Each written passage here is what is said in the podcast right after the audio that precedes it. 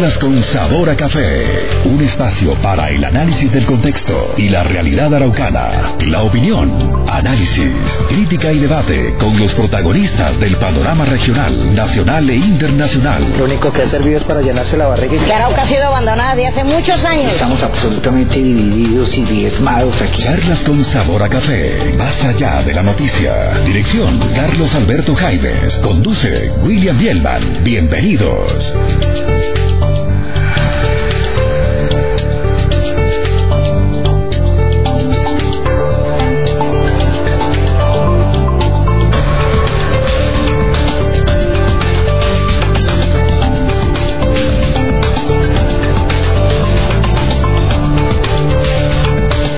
Hola, ¿qué tal? Muy buenos días, bienvenidos a este espacio de charlas con sabor a café. Hoy lunes, iniciando semana 27 de abril del año 2020. Yo soy William Bielman. Ya les estaremos llevando la mejor opinión, el debate, la, la crítica y el análisis de todos los temas que se dan en nuestro departamento de Arauca. Así que sean bienvenidos. Saludamos a los habitantes del sector rural, quienes nos escuchan a través del día 1170 y a quienes ya están conectados con la información en la transmisión en Facebook Live y todas nuestras plataformas digitales. Pico y cédula para el día de hoy corresponde a los números 9 y 0. Vamos ahora con las efemérides. Efemérides, recordar qué ha sucedido a lo largo de la historia de la humanidad un día como hoy. En charlas con sabor a café, la efeméride del día.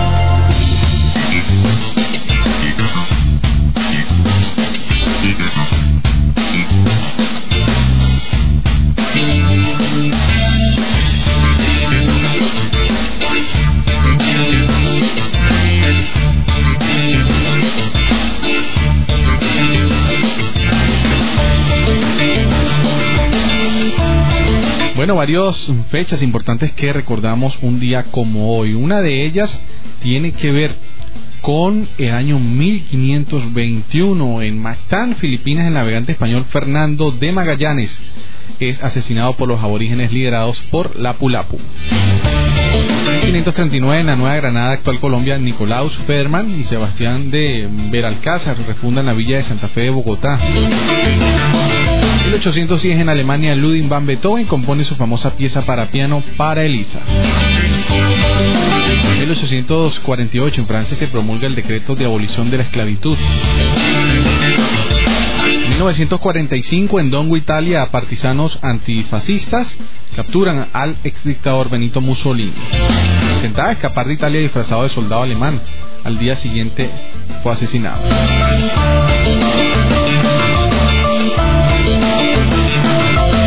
1945, en el marco de la Segunda Guerra Mundial, se proclama la Segunda República de Austria y su independencia de la Alemania nazi. En 1961, Sierra Leona se independiza del Imperio Británico con Milton Margai como primer ministro. 1974, un día como hoy, en la ciudad de Washington, Estados Unidos, 10.000 personas se manifiestan exigiendo el juicio político contra el presidente Richard Nixon por haber perpetrado espionaje telefónico, conocido como el escándalo de Watergate. 1981 en los Estados Unidos la empresa Xerox Park introduce el ratón. En el 2005 el primer vuelo del Airbus, el A380, el avión más grande del mundo. Y un día como hoy, en el año 2014, en la ciudad del Vaticano son canonizados los papas 23 eh, y Juan Pablo II por el Papa Francisco. Los nacimientos en 1791 nació Samuel Morse, el inventor estadounidense. En 1909 Guillermo León Valencia, presidente colombiano. Entre los fallecimientos destaca el de Buda, fundador del budismo en el año 483 a.C. Y dentro de las celebraciones, ayer 26 de abril recordamos el Día de la Secretaria. El Día Mundial del Diseño también se celebra por iniciativa del Consejo Internacional de Asociaciones de Diseño Gráfico y Cobrada. Aprovechamos para enviar un saludo a nuestro amigo Carlos Chía, que es un amante empírico del diseño gráfico y que siga en esta bonita labor. Felicitaciones. El Festival de la Leyenda Vallenata entre el 27 de abril y el 1 de mayo normalmente se da para hoy es Nuestra Señora de Montserrat, la Moreneta.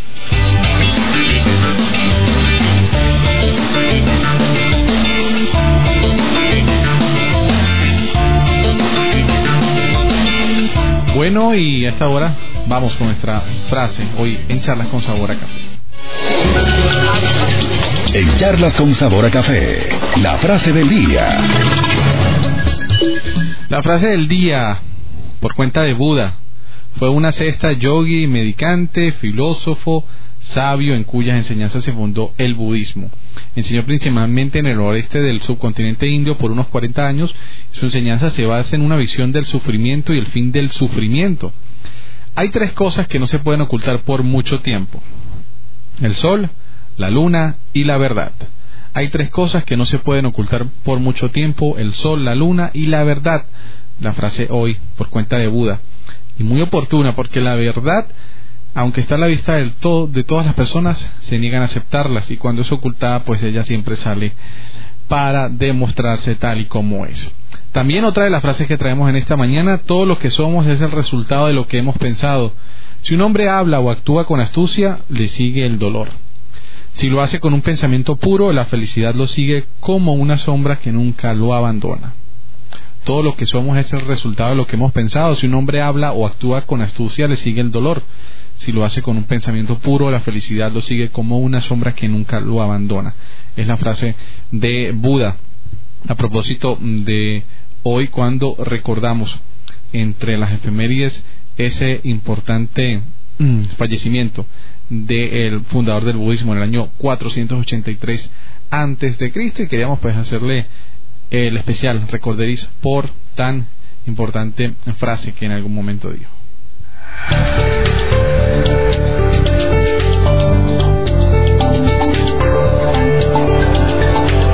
Las 8 y 11 minutos de la mañana, 8 y 11 minutos y muchas informaciones cerraron la semana pasada, el pasado viernes, con informaciones del orden nacional y departamental que hablaban mucho sobre el proceder del departamento de Arauca y sus mandatarios, puntualmente el mandatario departamental, el médico José Facundo Castillo Cisneros, luego de, la que, luego de que Procuraduría, Contraloría y Fiscalía realizaran importantes eh, anunciar importantes investigaciones referente a contratación que va direccionada para atender la pandemia del COVID-19 y obviamente los malos manejos y irregularidades que eh, han manifestado estos entes de control.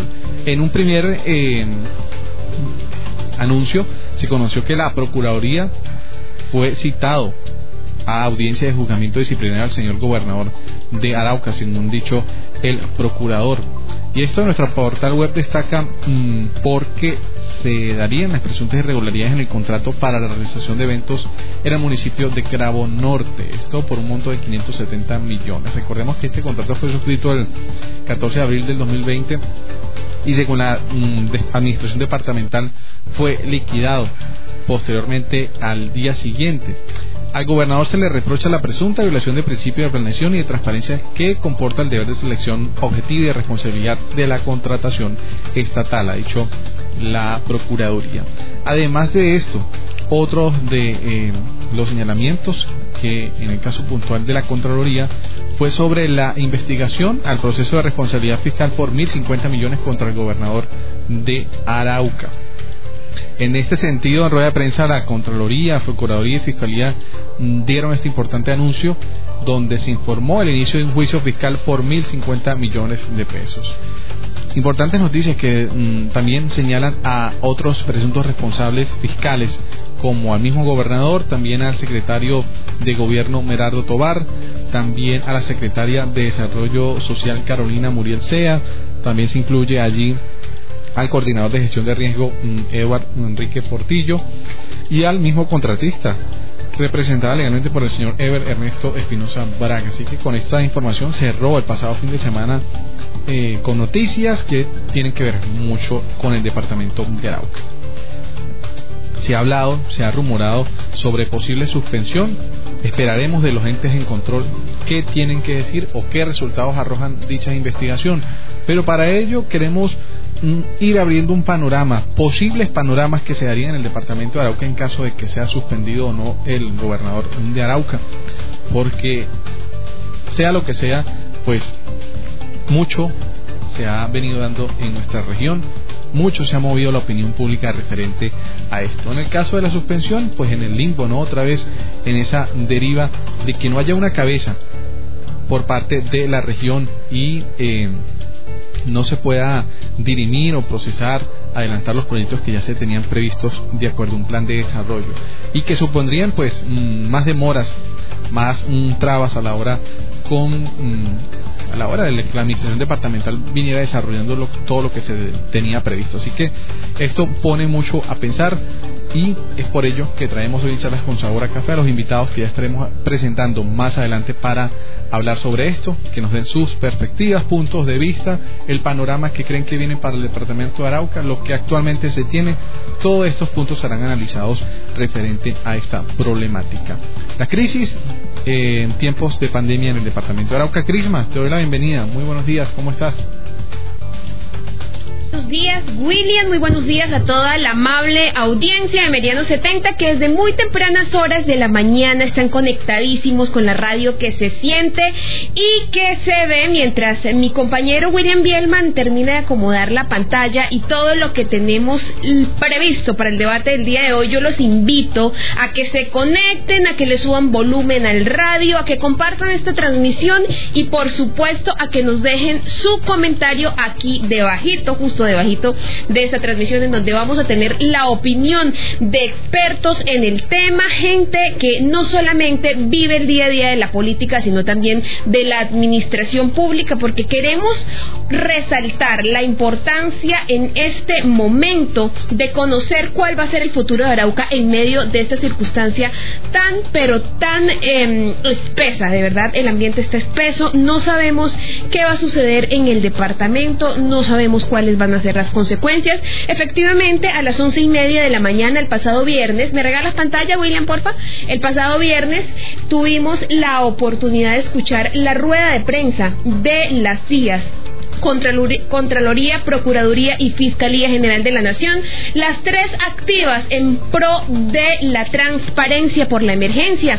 Así se llama precisamente el numeral que están promoviendo. Y bueno, ya se tuvieron muchísimos resultados al respecto, ya se lograron muchos avances y también se sigue evidenciando una investigación exhaustiva en lo que tiene que ver con los recursos que, que fueron mal destinados dentro de de la administración pública, especialmente en esta época de pandemia.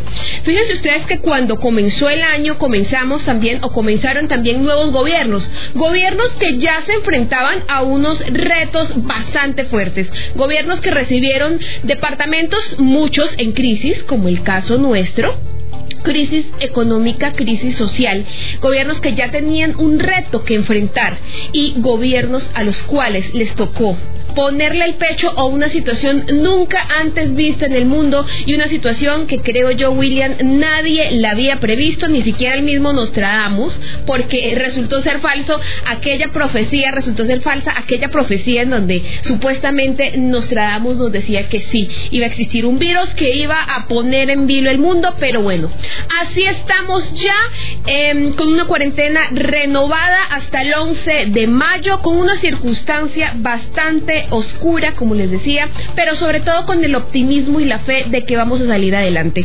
Pero aquí vamos a hablar precisamente de lo que pasa con Arauca.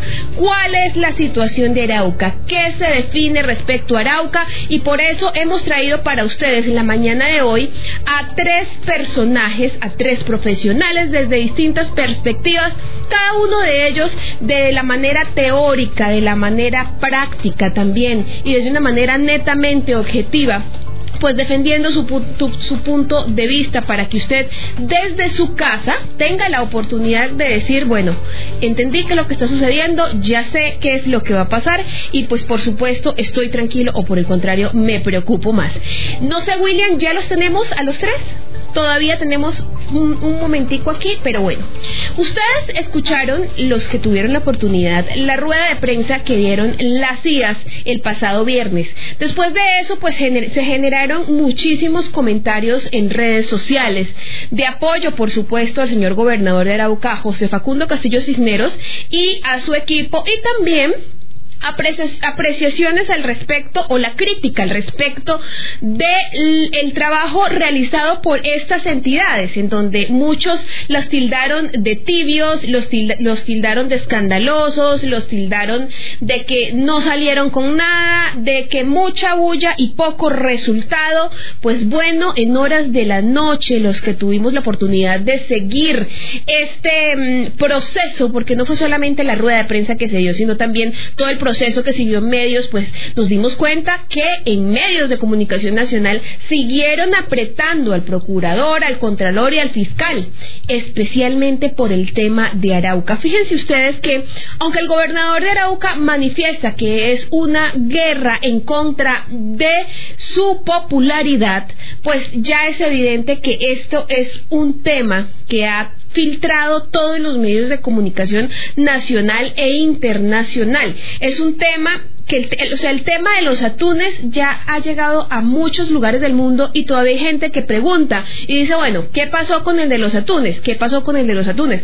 No sabemos muy bien hasta el día de hoy, avisamos el día viernes, aquí en este mismo programa, que el gobernador había eh, redactado o había instaurado una denuncia Em, frente a algunos de los militantes del Partido Centro Democrático, culpándolos de una campaña de desprestigio en su contra. Bueno, también aquí mismo tuvimos a un representante de ellos, uno de, uno de los que más habla precisamente en esas conversaciones de WhatsApp que se filtraron, y él nos explicaba, bueno, su punto de vista y nos decía que finalmente eso no era una guerra entre el gobernador y la oposición, sino entre las cosas bien hechas contra las cosas mal hechas. Entonces, pues Arauca sigue esperando un resultado. Arauca necesita saber, los araucanos necesitan saber si es o no es culpable el gobernador de Arauca y sobre todo qué es lo que va a suceder con em, el futuro de esta tierra en manos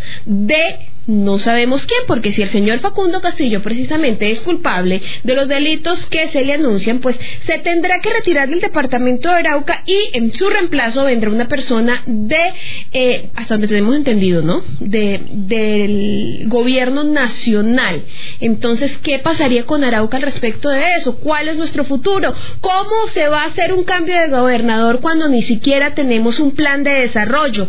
Además de eso, pensar en nuevas elecciones es muy complicado aún con el tema del coronavirus cuando ya nos han dicho William, que serán aproximadamente, o mejor dicho, si vamos a volver a amontonarnos otra vez, será el próximo año, hasta el 2021. O sea que para todos los que están contando con elecciones, no señores, llegado el caso de que el señor gobernador de Arauca tenga que salir de su cargo, pues elecciones no van a haber en muchísimo tiempo. ¿Tenemos problemas técnicos, William? ¿Ya tenemos a los tres? Perfecto. Ya los tenemos a los tres. Bueno, entonces, a esta hora, 8 y 23 minutos, me permito saludar a nuestros tres invitados, nuestros tres panelistas de este gran debate por el futuro de Arauca. Arauca en crisis y saludo con los muy buenos días al señor Hugo Quintero, abogado especialista en derechos humanos. Doctor Hugo, bienvenido a Charlas con Sabor a Café. De este gran debate por el futuro de Arauca. Arauca en crisis y saludo con los muy buenos días al señor Hugo Quintero, abogado especialista en derechos humanos. Doctor Hugo, bienvenido a Charlas con Sabor. ¿Tenemos problemas? Buenos días, Crisma, ¿me escuchan allá? Sí, señor, claro y fuerte. Bueno, buenos días, Crisma, y para todos los colegas que nos acompañan eh, el día de hoy, igual para todo el equipo técnico y por supuesto para toda la audiencia. Eh, una precisión, yo soy especialista en Derecho Administrativo y ejerzo mi función como abogado en la defensa de los derechos humanos principalmente.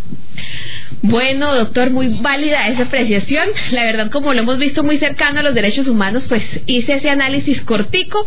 Pero bueno, muchísimas gracias por tener aquí eh, su opinión, por atreverse a participar de este debate en donde por supuesto queremos llegar a tener un análisis completo de lo que va a suceder en Arauca. Con los muy buenos días también saludo al politólogo araucano Simón Cedeño. Bienvenido a Charlas con Sabor a Café. Simón, ¿cómo estás? Hola, Crisma. Buenos días. Buenos días a toda la audiencia del, municipio de Arauca, de los demás municipios, a toda la gente que nos sintoniza a través de los 1170M, obviamente a través de, las redes sociales. Pues un punto eh, muy bueno para analizar es el día de hoy. Creo que la situación del, del departamento de Arauca y el municipio lo apremia y más frente a, los últimos sucesos que han acaecido, eh, que han de verdad lastimado mucho, sobre todo la credibilidad de la gente dentro de, la institucionalidad y sobre todo que han lastimado bastante la credibilidad de la, de la gente hacia las administraciones eh, departamentales y municipales. Bueno, Muchísimas gracias por estar aquí en este debate y también desde el municipio de Arauquita, Tierra del Cacao, nos acompaña en esta mesa de panelistas el señor Diego Guillén, quien es abogado arauquiteño y ex candidato a la Asamblea de Arauca, en donde obtuvo una excelente votación. Bienvenido a Charlas con Sabor a Café por primera vez. Diego, ¿cómo estás? Hola, muy buenos días, Clima. De verdad que primeramente darle gracias a Dios por permitirnos estar aquí, reunidos en esta charla Ahora Café, reunidos con esta mesa de trabajo en Meridiano 70. Agradecerles por esta invitación a su equipo técnico y periodístico. Eh, hoy estamos prestos para debatir con argumentos y debatir con mucha serenidad y con respeto sobre los temas a tratar. Bueno, los tres nos escuchan bien, los tres están bien conectados, no tenemos ningún problema para empezar. ¿Me confirman, por favor? Estamos bien, ya. No, perfecto, yo ustedes escuchan bien. De uno. perfecto, estoy escuchando. Esta es la maravilla de la tecnología en donde cada uno desde sus casas, incluso Diego desde el municipio de Arauquita, pues va a poder debatir con nosotros a través de la distancia. William, te doy la oportunidad de que lo saludes antes de que empecemos. Bueno, saludar a todo, eh, a ti y por supuesto a nuestra audiencia, a todo ese eh, grupo, equipo de profesionales que, bueno, que en aras de llevar la mejor información es también llevar el debate y la buena crítica y por supuesto conocer las ideas de cada uno de eh, los profesionales en torno a el tema del día de hoy, es ese debate sobre eh, Arauca en tiempos de crisis, el cual aprovechamos para invitar a toda nuestra audiencia que está allí presente a participar a través del 885-2824 y también a través del 322 432-4355. Arauca en tiempos de crisis, ¿cuál será el panorama? ¿Qué depara para el departamento de Arauca? Es parte de lo que tenemos en esta mañana y que queremos analizar en charlas con Sabor que está en crisis.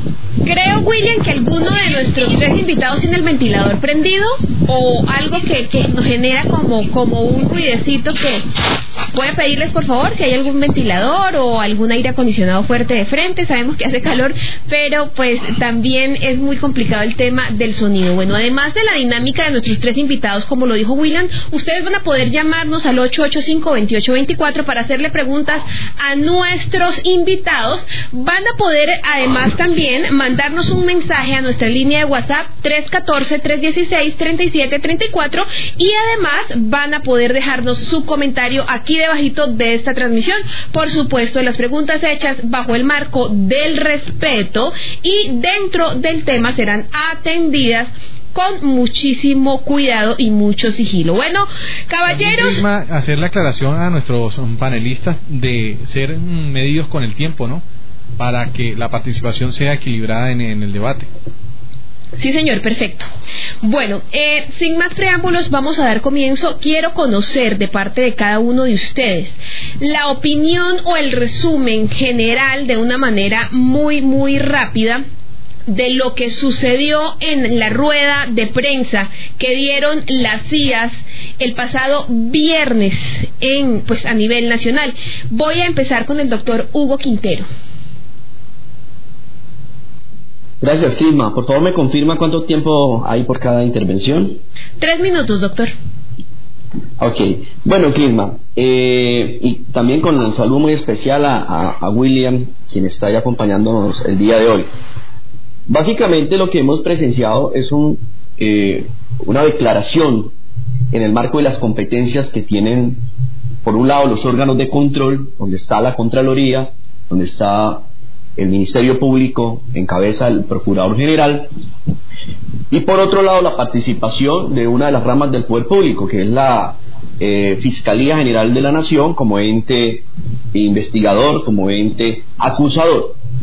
Estas tres eh, instancias, estos tres órganos del Estado se han eh, alineado para hacer frente a una situación que lo amerita, como es tratar de evitar que se eh, causen detrimentos patrimoniales, que se causen daños al erario a través de conductas que se salen del ordenamiento vigente y de los mandatos constitucionales. Así las cosas, es apenas eh, entendible que en tiempos de urgencia también los órganos de control y todo el aparato estatal se mueva a garantizar, por un lado, primero a prevenir, pero también en, en ejercicio de sus funciones, a garantizar que ningún servidor público en asocio con particulares causen detrimento o causen un daño al erario. Y esto por cuenta, por cuenta que el servidor público, como es sabido para todos, no solamente responde, Crisma, por eh, vulnerar o infringir la Constitución y la ley, sino también por extralimitarse y también por omisión. Entonces, en ese sentido, lo que hemos visto en los últimos días es que esas tres, esos tres órganos se han alineado, han compartido información y están trabajando para garantizar, por un lado, la prevención general que requiere la sociedad en estos momentos respecto a que no se van a cometer conductas delictuales y por otro lado activando la acción persecutora del Estado desde lo fiscal, desde lo disciplinario y desde lo penal.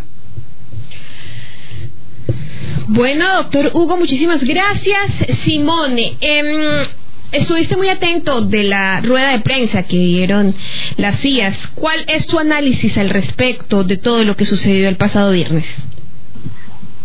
Bueno, mm, creo yo que los, los entes de control, precisamente en su función constitucional, están eh, destinados a hacer ese, ese, ese trabajo.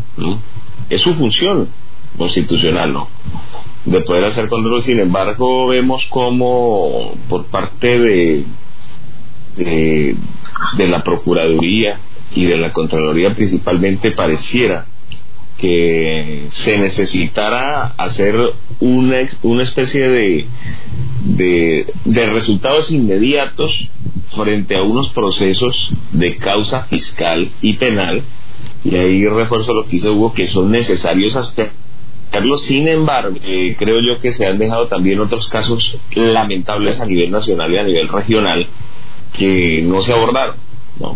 Eh, pareciera ser que dentro de, la, dentro de esta situación se seleccionara quiénes son más o menos culpables dentro de dentro del dentro del detrimento fiscal y sobre todo que en un momento donde no se han ejecutado pues la mayoría de contratos realmente no existiría sino la presunción de, del delito no entonces frente a esta situación eh, fácilmente contratos como el de la gobernación del departamento de Arauca, podría corregirse, subsanarse el error y no podría ser sino simplemente pues un llamado de atención disciplinario por parte del ente de control, pero que no pondría en riesgo pues a, la administración del actual gobernador.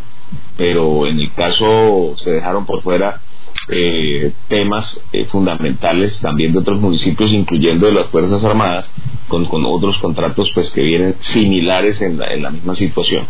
Creo yo que existe una cultura, existe una cultura de, del delito dentro de la institucionalidad, eso no es, eh, eso es inobjetable. Creo yo que dentro de, dentro de este mismo aspecto hay, que cambiar y modificar ese tipo de, conductas dentro del Estado, ya que es necesario generar eh, confianza dentro, dentro de la ciudadanía y sobre todo disponer bien de los recursos públicos. Creería que, que de cierta manera dentro de la, dentro de la firma del contrato. Eh, no sé a qué obedecería de, manera interna, pero sí creo que hubo como eh, un exceso de, premura ¿no? Eh, sobre, sobre cómo ejecutar un, un, recurso y sobre todo destinarlo hacia la ayuda de la comunidad. Sabemos que la comunidad necesita, que tiene ayuda, sin embargo, en muchos casos los gobernadores han, tomado, eh, como dice, más allá de dentro, de dentro de lo que es propio su función, eh, a, hablando con el deseo de querer ayudar, eh, cayeron en, muchos errores, muchas cosas que obviamente son son desdeñables, desdeñables en medio de, de, este, de esta circunstancia y son funciones propias por lo menos de los alcaldes el hecho de ayudar en primer momento las emergencias debido a que conocen mejor sus municipios, ¿no? Eh, sin embargo, pues ya ha hecho todo lo contrario a, lo que viene sucediendo. Pues es, es, necesario subsanar esta situación. Sin embargo, ya como, como, como dijo Crisma en la, en la introducción, eh, el daño es muy, muy grande frente al tema de, de la interpretación de, de, los costos y le toca pues a la administración actual tratar de remediar situación, mejorar eh, en el punto de vista pues de cumplimiento de, de dicho control. Le toca obviamente pues eh, seguir el curso para no, no tener mayores eh, problemas eh, que frente a los entes de control. Y segundo pues mirar a ver la actuación de las mismas control, de, de los mismos órganos si son o no son eh, realmente justificables no frente a este tema algunos dirán bueno y frente a eso qué, qué puede suceder no entonces creo yo que, que los órganos de control muchas veces en medio del afán buscan protagonismo frente a algunos casos sí y exponen mediáticamente mucho se crea un sistema eh, radial, televisivo, acusatorio, cuando muchas veces pues eh, termina siendo simplemente algunos errores pues, de, de, interpretación frente a lo que se viene en el contrato. Quizás pueda suceder en este caso, como en otros casos, pues ya se han apartado el cargo a, mandatarios regionales debido también a la gravedad, ¿no? Tanto el, el caso de Casanare, donde los mismos 33 mil mercados del departamento de Arauca pues está en una cifra de casi los 7 mil millones de pesos, lo cual duplica pues el precio que, que tienen muchas veces eh, las cosas en el departamento de Arauca. Se supondría que sería más barato, entre ellos, pues algunos casos como tal, no. Bueno, Simón, muchísimas gracias. Diego Guillén, desde el municipio de Arauquita. Diego, estuviste atento también a la rueda de prensa de las CIAS. Cuéntanos cuál es tu apreciación, cuál es tu análisis de lo que allí se dijo. Sí, Crema, eh, con respecto a la rueda de prensa del pasado viernes de los entes de control, pues lo que hay que analizar es que ellos están actuando bajo lo que les ordena la Constitución y la ley. ¿Sí? Entonces llama la atención, porque usted lo que nos pide es cómo interpretamos eh, lo, lo, que dijeron, llama la atención que dentro de lo que dijeron estas entidades es que lo primero que dice el procurador es que están muy preocupados por lo que está pasando en el departamento de Arauca y se le haya la razón. En los últimos tiempos nosotros hemos estado eh, inmersos en el escarnio público todo el departamento de Arauca, no solo el gobernador de los araucanos, José Facundo Castillo, y lo cual nos ha traído mucho, mucha mala imagen al departamento, a toda su población, que lo que ha hecho es ser una población trabajadora y luchadora y una, una población transparente. Eh, la, Procuraduría lo que dice es que ellos prevén que se violaron los principios de planación, de la transparencia y la eficacia en cuanto al contrato de las fiestas de Cravo. ¿Sí? Porque es un contrato que no se debía haber firmado, porque estaba violando el principio de la planación, de la eficacia. Este contrato nunca se iba a poder cumplir, Crisma, dentro, dentro de esta pandemia y en medio de la pandemia que estamos, jamás se iba a poder cumplir y por eso estaba violentando eh, estos principios. Sobre el tema del, de los kits de los mercados, pues la Contraloría y la Procuraduría también se pronuncian en la Fiscalía y dicen, hombre, aquí se violaron también unos principios, ¿sí? Y entonces, eso es lo que están investigando. Pero yo lo que sí veo, y me preocupaba lo que usted decía anteriormente, porque algunos medios de comunicación estaban diciendo que el pasado viernes José Facundo Castillo había salido bien librado de estas investigaciones. Eso no es verdad, Crisma. Lo que aquí podemos ver es que la Procuraduría, la Contraloría y la Fiscalía, en el uso de sus facultades constitucionales, vienen avanzando. Ahora, de que si se tiene eh, eh, de que si se está mirando más unos procesos, en este caso los de Facundo y no los de otros, eso quiere decir porque es que estamos en pandemia y no es permitido o no se puede permitir que dentro de esta pandemia o esta emergencia sanitaria estas personas quieran aprovechar para sacar el erario público. Bueno, eh, a los tres plantearles eh, una de las inquietudes, ¿no? Del cual la, las personas araucanos se están haciendo y es referente a, bueno, ya hemos conocido los anuncios, los pronunciamientos, lo que dijo la Procuraduría, la Fiscalía y la Contraloría. Pero ¿cuáles serían, según ustedes, los posibles escenarios para cada ente a los que se enfrentaría el médico José Facundo Castillo Cisneros. No lo que a muchos les gustaría, no se puede hablar de eso, sino a lo que se podría enfrentar el gobernador de Arauca con eh, esos anuncios que se dieron tanto por parte de Procuraduría, Fiscalía y Contraloría. ¿Cuáles serían esos escenarios, iniciando con el doctor Hugo? Bueno, William, eh, yo coincido con, con Simón y, con el otro colega, con Diego, en que, bueno, esto, esto puede tener varias lecturas, pero lo que sí es cierto es que los órganos de control nos tienen acostumbrados en Colombia a estos shows mediáticos y poca eficiencia disciplinaria y poca eficiencia fiscal. Y eso es eh, un sentir generalizado.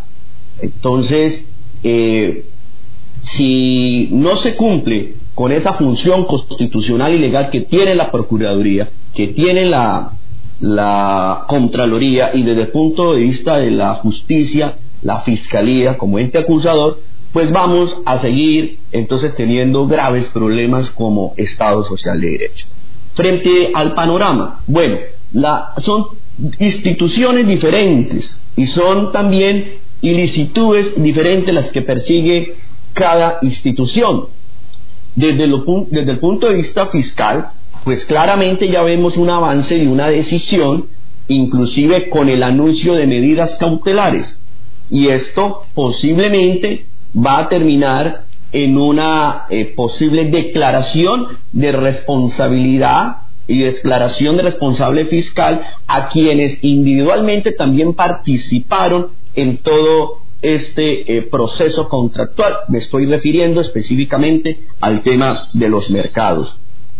Desde lo penal, pues ya la Fiscalía lo ha dicho, ha dado algunas luces hacia dónde va encaminada toda la persecución penal y esto puede terminar o empezar, mejor aún, en los próximos días con una imputación al señor gobernador de Arauca y a otros servidores públicos con solicitud e incluso de imposición de medidas de aseguramiento que pueden ser restrictivas de la libertad o no restrictivas de la libertad. Eso lo va a definir el ente acusador en, en los próximos días dentro del desarrollo de la investigación y conforme a sus competencias. Y desde el punto de vista disciplinario, pues va a haber un juicio, por un lado, frente a un proceso contractual que es el de las fiestas de Cravo, va a haber un juicio de carácter expedito, rápido, verbal, que va a llevar a la Procuraduría a determinar eh, o a adoptar decisiones. Y estas decisiones pueden ir desde la suspensión, finalizando el proceso, eh, del señor gobernador o, o, otros servidores públicos, al igual que también puede ir en el caso de un fallo con destitución. ¿Eso de qué depende? de todo el proceso disciplinario, de todo el proceso disciplinario.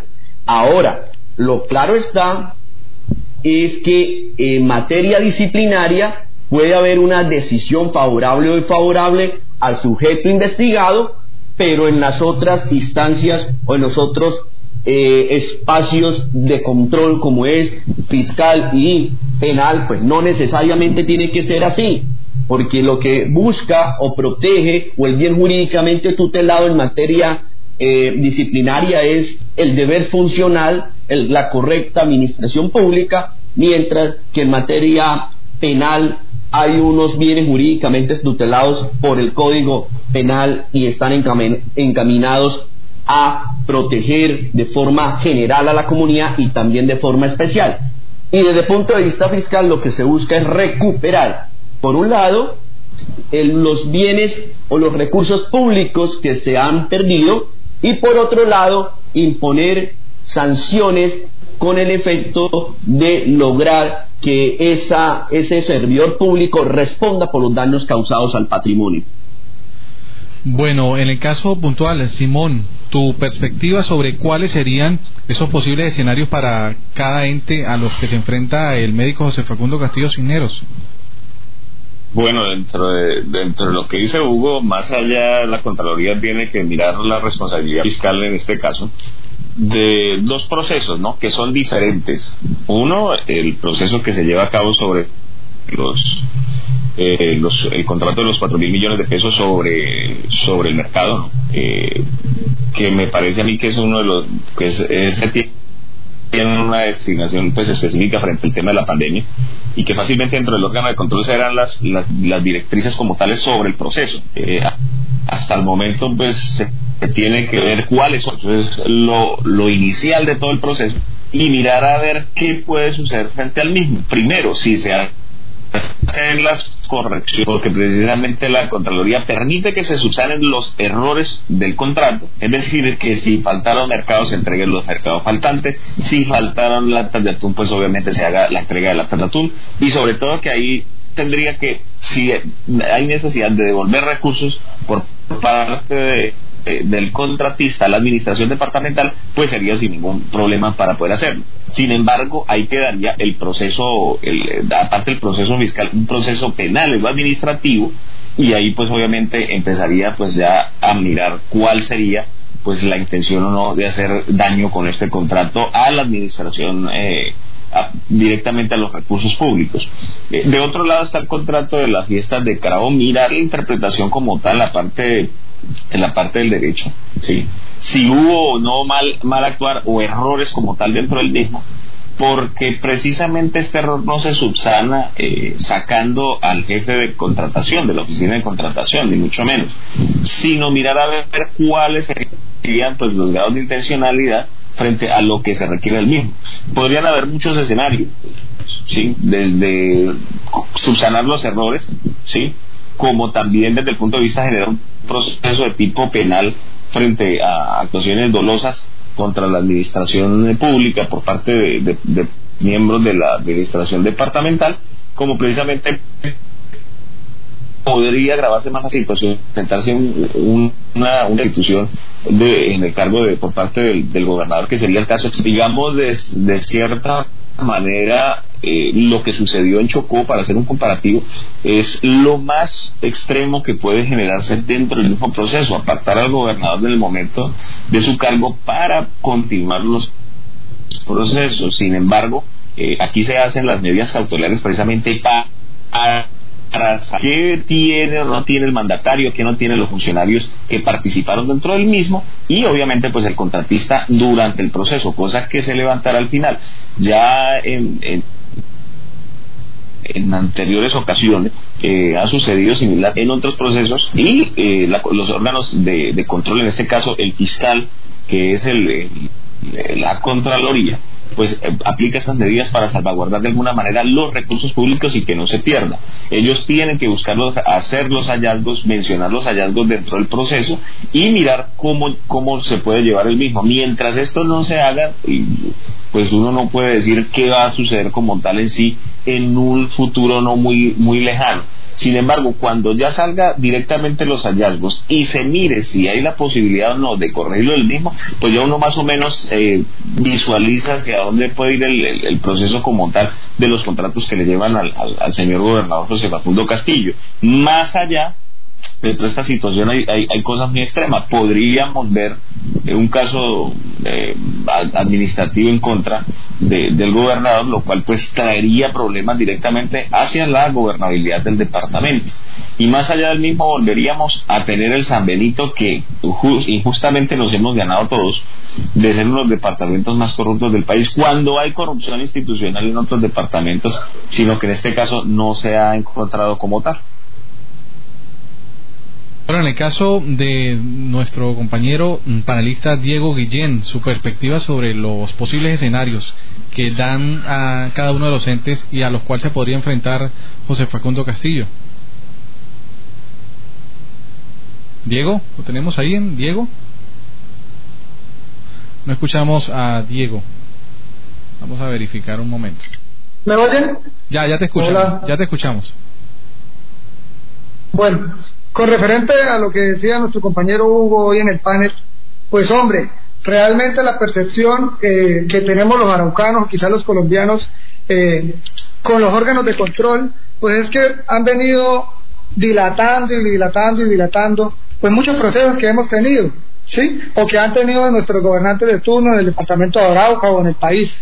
En este caso, pues José Facundo Castillo tiene muchísimos procesos y fíjese que no ha pasado nada. Por eso la confianza de la comunidad pues está perdida.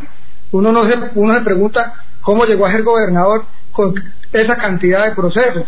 Ahora, sobre la posibilidad eh, o, los, escenarios en los que nos podamos enfrentar, eh, pues primero puede ser una suspensión que podría ser inmediatamente a los días que vienen, a los próximos días. No se sabe estábamos viendo y analizando lo que ha dicho el procurador y lo que dice el procurador ante los medios, inclusive por fuera de la rueda de prensa, porque también hay que analizarlo, no solamente lo que dijo en la rueda de prensa, sino lo que éste ha dicho por fuera también ante los medios de comunicación. Y es que él está estudiando muy contundentemente la posibilidad de que suspenda en los próximos días, como lo hizo con el gobernador del Chocó, a nuestro gobernador del departamento de Arauca, José Facundo Castillo Negro. ¿sí? Otra de las posibilidades que pueden haber es que este, en un futuro, no creo que muy largo, porque yo veo que estos procesos, por estar en estado de excepción, pues están ocurriendo de una manera muy rápida. Por eso usted se da cuenta y los araucanos se preguntan, hombre, ¿por qué lo citaron a una audiencia de juzgamiento en un proceso verbal, en estado de excepción? Quiero que sepan una cosa, esta es la primera vez que se hace de esta manera y en un estado de excepción. Entonces, el proceso puede ser muy rápido y puede suceder que se dé la destitución o la inhabilidad del gobernador Facundo Castillo, lo cual significaría su muerte política. Ahora bien, como también puede ser que no salga responsable de estos hechos, ¿sí? Pero si lo vemos de una manera objetiva, como para la cual fuimos convocados para hablar objetivamente, para en, mi conocimiento del derecho, José Facundo Castillo debe ser suspendido inmediatamente y en la posibilidad del caso, en estos días, cuando se tomen las decisiones al respecto, que se destituya o se inhabilite.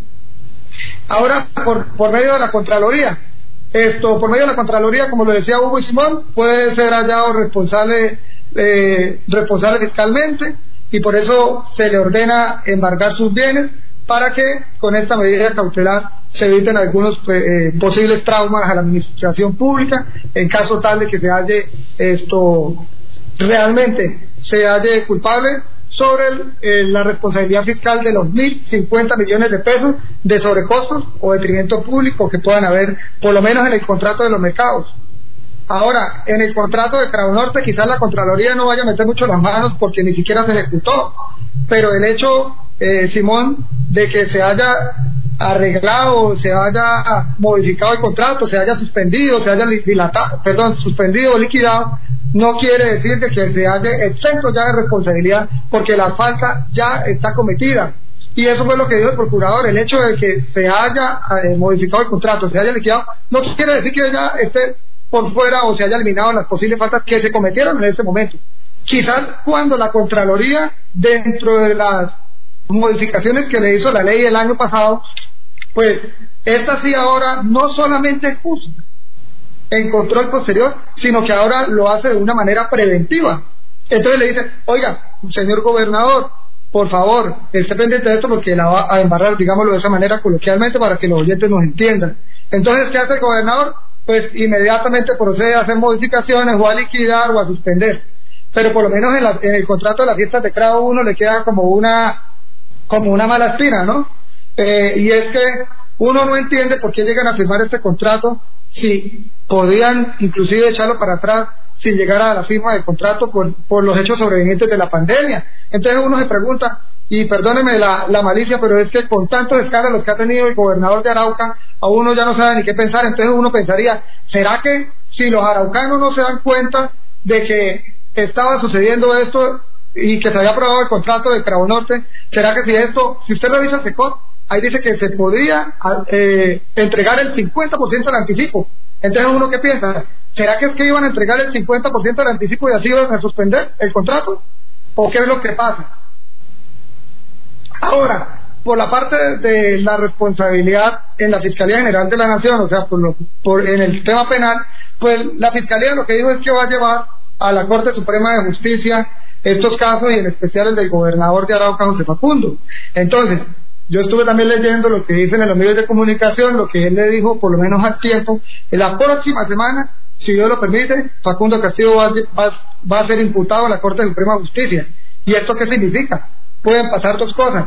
Primero, la Fiscalía ha dicho que van a solicitar medidas de aseguramiento en el establecimiento carcelario, lo cual significa que la Corte Suprema de Justicia puede determinar ese día si, si acepta la medida de aseguramiento contra el gobernador Facundo Castillo o si por el contrario permite que mientras que se adelante el proceso en lo penal, pues él pueda seguir libre. Pero nos enfrentamos en el poco tiempo a esa, a esa situación. Ahora, si se halla y la Corte Suprema de Justicia lo juzga, pues lo que podríamos tener es que Facundo Castillo podría estar preso en los próximos días si se haya responsable de todos estos actos de corrupción de los cuales estamos juzgando este, en estos momentos a, a, la siguiente pregunta. Contestaste, bueno, la, la que te hicimos más la, la, que viene ahora para nuestros panelistas. Le pregunto al doctor Hugo Quintero, y esta pregunta es muy importante. Mm, te agradecemos, Diego, por haberla respondido, y pues vamos a pedirle también a Simón y al doctor Hugo que lo haga bajo el marco jurídico, legal y todas las herramientas con las que cuenta la opinión pública hasta el momento. ¿Qué creen ustedes que va a pasar con el futuro del señor gobernador de Arauca, José Facundo Castillo Cisneros? Doctor Hugo Quintero.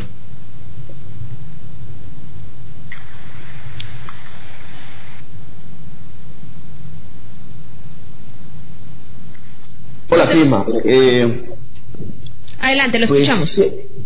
a ver, el panorama es bastante complicado. Eh, se nos ha llamado a la objetividad. Desde el punto de vista eh, jurídico, hay eh, graves circunstancias que tiene que explicar el señor gobernador y su equipo de, de asesores.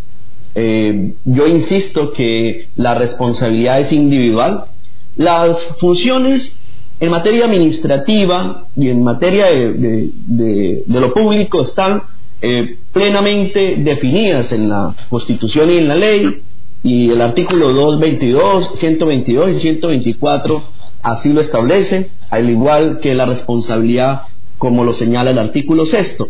Entonces, las formas de responder de cada uno en cada uno de los escenarios están delimitadas también por las funciones. Es probable que alguna persona resulte absuelta de toda esta investigaciones, tanto penal, disciplinaria y fiscal, como eh, sean eh, otros a su turno sancionados. Pero en cuanto al gobernador, que es, digamos, el objeto de atención en este momento, creo que hay muchas circunstancias que complican la situación desde el punto de vista penal. Porque si bien es cierto, eh, un gobernador se sustenta y sustenta su ejercicio en el principio de la buena fe y el principio de la confianza legítima, cuando el gobernador, y es mi apreciación como abogado, cuando el gobernador asume la responsabilidad de otras instancias y de otros servidores públicos que tienen funciones diferentes al gobernador, pues en ese momento renuncia a ese principio de buena fe y renuncia a ese principio de confianza legítima, porque él entra entonces también a responder por todos y cada uno de los eh, servidores que participaron.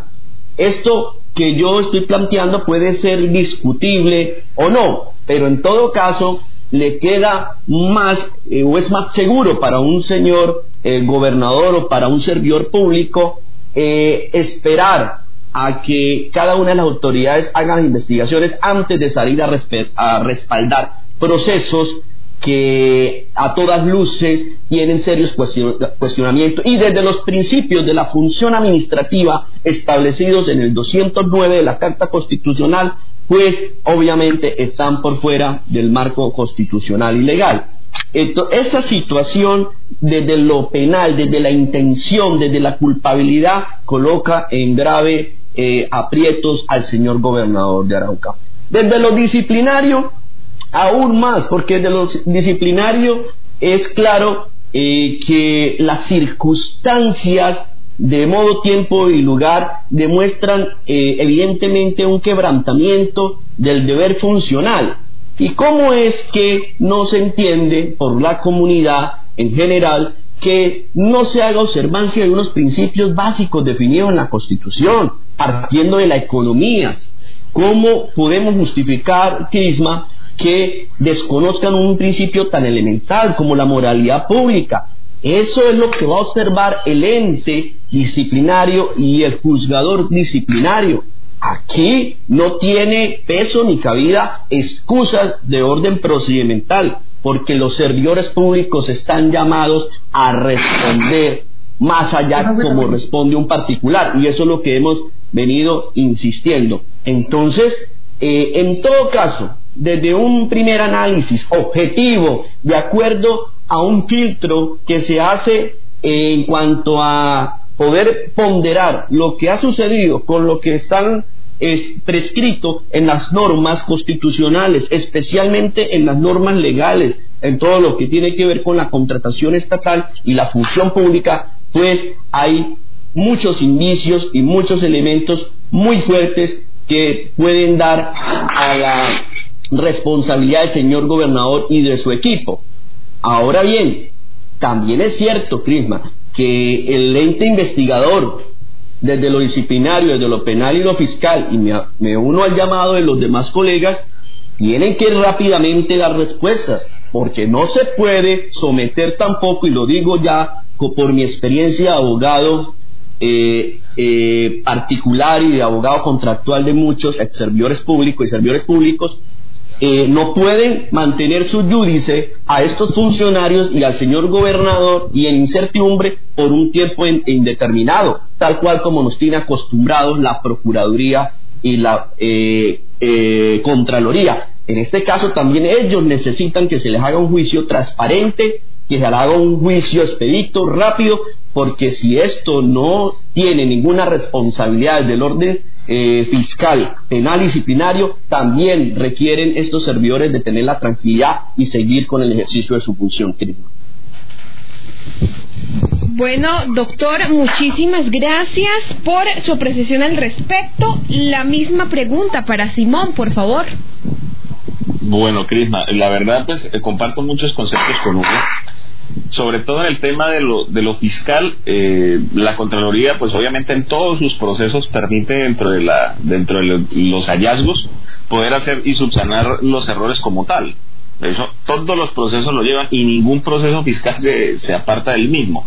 En la parte de lo penal sí es lo gaseoso, porque existen diversas interpretaciones sobre el mismo que muchas veces la gente eh, se deja guiar por un concepto eh, de primera mano sí, donde habla precisamente de, suspensiones, de destituciones, y ahí eso es donde también lo penal, pues obviamente permite el, derecho pues a, la defensa como tal. Y hay muchos conceptos que están ahí en el, en el ambiente, que están en el aire, y que precisamente si sale en contra de la expectativa de algunos grupos políticos, pues obviamente hablan del mal manejo de los, de los entes de control, cuando muchas veces están haciendo lo que les corresponde dentro, dentro del trabajo independientemente quién sea el, el, procesado. Obviamente son situaciones complejas, son situaciones que no son agradables para cualquier mandatario. Eh, sin embargo, yo soy de los que de los que cree también de que dentro de la dentro de la función pública existen ese tipo de, de conductas dolosas. Sin embargo, hay que también creer en la presunción, en este caso de la buena fe, y mirar los hallazgos. Es que hasta el momento lo que hemos visto es un show mediático por parte de, eh, del doctor Barbosa en primer momento y, también por lo menos por parte de, del, señor Contralor, porque no se dijo en sí cuáles eran los hallazgos precisos sobre los casos frente al tema del contrato de las fiestas y frente al tema de, de los mercados porque se habla de presuntos sobrecostos, pero sobrecostos en qué sentido, ¿sí me entiende? Frente a qué ítem como tal del contrato o frente a qué incumplimiento como tal del contrato, obviamente pues deja simplemente como una declaración en la cual dice, sí, vamos a actuar contra la corrupción, vamos a actuar contra esto, no como en el caso por lo menos del gobernador del Chocó, que fue muy preciso y que eso permitió precisamente eh, eh, la suspensión del cargo del señor gobernador del Chocó mientras en el caso de, Arauca, de Casanare, pues queda como gaseosa esta situación porque son casos eh, que parten, como dice, de, algo muy similar, sin embargo en contextos muy diferentes, con condicionamientos diferentes. O sea, ahí sí como tal se está diciendo, bueno, se une a tales funcionarios al señor gobernador en la investigación, sin embargo los hallazgos no han quedado claros. Vamos a ver dentro del proceso qué trae los hallazgos eh, de la Contraloría y cuál es el escenario que se puede prever tanto en lo fiscal como en lo penal. Entonces, hablar de destitución, hablar de suspensión en este momento es muy temprano, ¿sí? Decir que es responsable directo y culpable entre el mismo, pues eso obviamente es mucho más eh, osado decirlo, porque la verdad es que carecemos en este momento de pruebas sobre el, sobre el mismo y no hay nada cierto sobre algo que simplemente hemos visto a, través de los medios de comunicación. No sabemos la óptica que tengan ellos desde el, desde el ente de control sobre qué es lo que puede pasar y cuáles son los intereses también dentro del mismo proceso. Sabemos que hay intereses políticos de por medio y ojalá que dentro del mismo las interpretaciones políticas no deterioren lo que verdaderamente lleva al proceso. Si sale responsable, tanto penal como fiscal, pues obviamente algunas personas que se consideran en oposición porque en el momento dentro de las instituciones que están que tienen prelación para estar en oposición, ninguno se declara en oposición, luego no hay oposición como tal, sino personas que discrepan directamente del mandatario, pues ahí estarían celebrando y diciendo, no, esto cayó por esta situación y siempre lo hemos dicho, es eh, tiene el, el vicio de la corrupción. Sin embargo, si sale exento del mismo o sale con faltas leves que son corregibles del mismo, entonces empiezan a decir, ah, que los órganos de control precisamente están cayendo en este escenario de la corrupción, del clientelismo, pagó el proceso, ta, ta, ta, todo lo que hemos conocido durante los últimos años, que a final de cuentas, si uno revisa los procesos, pues terminan siendo alejados de, esa, de ese también, eh, de ese sistema acusatorio popular que se tiene frente al mismo. Sabemos, sí, que hay personas que conocen del, del derecho, que conocen como tal, y respeto las diversas opiniones. Sin embargo, es muy temprano para también decir que puede haber suspensión o no. Yo dejo también, como, como dice Hugo, ese, ese, ese margen de acción por parte de, de, los entes de control, como también dejo el margen para, la, para los funcionarios públicos inmersos dentro de la investigación, incluyendo al señor gobernador, de que demuestren verdaderamente eh, qué fue lo que sucedió, si fue un, un error como tal en el caso de las de, la, de las fiestas de Cravo de firmar el contrato y suspenderlo, sí, y declararlo nulo cuando pudo haber otro procedimiento que se pudo haber hecho. Ahí en este caso, pues lo importante prima es que los recursos no se malgastaron y no se hizo algo que no debía que hacerse falla dentro de los mismos funcionarios, dentro de la misma responsabilidad, la responsabilidad individual, lo que dice Hugo, dentro del proceso. Vamos a ver qué sucede con el tema de las ayudas humanitarias de los 33 mil kits de emergencia o los mercados. Vamos a ver qué sucede mismo, que ese es el que muchas veces desconoce uno y en ambos desconocemos cuáles son los motivos, o sea, los motivantes y los hallazgos como tal precisos que llevaron a esta investigación. Mientras eso pase, pues podemos especular desde suspensiones hasta, hasta la misma, hasta el mismo archivo del proceso sin embargo, hay que ser muy precisos en el mismo, ¿no? Y vuelvo, y vuelvo a reiterar, ahí comparto muchas cosas de lo que dice Hugo. Hay unos principios eh, de, la, de la moral pública que nos llevan a, actuar o que llevan a actuar directamente a los órganos de control y a todos los servidores públicos. Sin embargo, ya lo que tiene que ver directamente con decir si es responsable o no es responsable, esto es propio de, de los entes de control y la interpretación que tengan del mismo. ¿Sí? Entonces, en este momento, pues el gobernador simplemente es, es, simplemente es uno más dentro de un proceso, dentro de varios procesos que se llevan sobre el tema de la emergencia, de la emergencia sanitaria, ¿sí? Se encontraron estos, estos contratos, vamos a ver los hallazgos, qué es lo que dice, y la posibilidad también, el margen de defensa que tienen otros que tienen estos servidores frente a estas acciones que se han llevado a cabo durante las últimas semanas, que han sido muy mediatizadas, sí, y lo conocemos por los medios de comunicación, sí, y simplemente nosotros hemos visto y se ha hecho de los medios de comunicación el supuesto, ¿no? De que las latas de atún en el caso como tal vale tanta cifra cuando se hizo fue simplemente como tal un, en el primero un comparativo de los costos como tal del mismo y otra cosa es la cifra que aparece dentro del contrato. Se hicieron unas correcciones, como dice Hugo, si se hicieron las correcciones o no, pues obviamente eso no indica que se vayan a apartar de la investigación porque ya hay, ya hay, ya hay una queja como tal, ¿sí?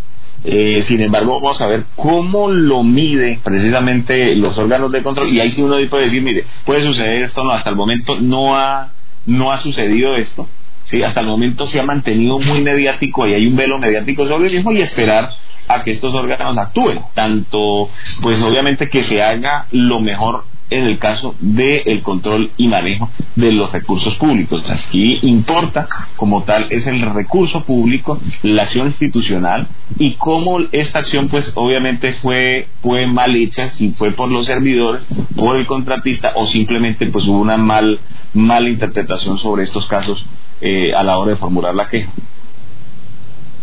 Muchísimas gracias. Como lo había anunciado anteriormente, Diego pues ya nos había contado su apreciación al respecto del futuro del gobernador de Arauca, pero ahora vamos a hacer este pequeño cambio de orden y vamos a pedirle a Diego que nos cuente si tiene, si quiere acceder a su derecho a la réplica respecto a eh, la opinión de sus dos compañeros. Sí, Clima, mira, con respecto a lo que dice Hugo, yo también tengo claro y le pedimos a los órganos de control que pasen de la habladuría y realmente dejen de estar eh, sirviendo a esta gente como una archivaduría. Lo que yo veo aquí es que nosotros tenemos que estar pendientes de lo que dicen los órganos de control. Y si nosotros estamos hablando de los posibles escenarios, es porque ya hay unos arrojos de las pesquisas y ya hay unos hallazgos. Lo que pasa es que no todo se dijo en rueda de prensa. Por ejemplo, en rueda de prensa la Contraloría nunca vinculó en el proceso, en el proceso fiscal a Carolina Muriel, la secretaria, la secretaria de Desarrollo Social. Por ejemplo, no, no vinculó a Luis Merardo Tobar, a Eduardo Enrique Portillo, y etcétera. Inclusive el mismo contratista de los multiservicios, eh, nosotros tenemos que ir mucho más allá de lo que digan en una rueda de prensa. Sí, de pronto era un show mediático para llamar la atención, para decir que van a actuar y los araucanos le pedimos que actúen. Pero Simón, yo sí le digo aquí, hermano, vamos a leer lo que dicen las pesquisas para que estemos entendiendo de pronto qué es lo que han arrojado y la comunidad entienda y quizás no se deje confundir porque lo que se dijo por medios de comunicación hace unos días, algunos medios irresponsables, que dicen que salió bien librado, vuelvo le digo, y esto no es así porque el proceso va avanzando y es uno de los procesos en el país que más avanzado va y más eh, hallazgos ha arrojado. Por ejemplo, le voy a decir lo que dice el boletín de pesquisa de la Contraloría. Dice, proceso de responsabilidad fiscal a gobernador de Arauca. Dice que se, que se encontró un, un posible detrimento de 1.050 millones de pesos, ¿sí? O unos sobrecostos. Dice que hubieron sobrecostos de algunos productos de alrededor del 211%. Imagínense, en este caso la panela, la pasta, la sal del 145%. También dice la Contraloría entre sus pesquisas que hubo falta de la planeación del contrato de los 4.463 millones de pesos y que esta no está soportada o cotizar, eh, no está soportada las cotizaciones realizadas y no existió un análisis previo que realmente esto nos llevara a que estos procesos no se hubieran abierto.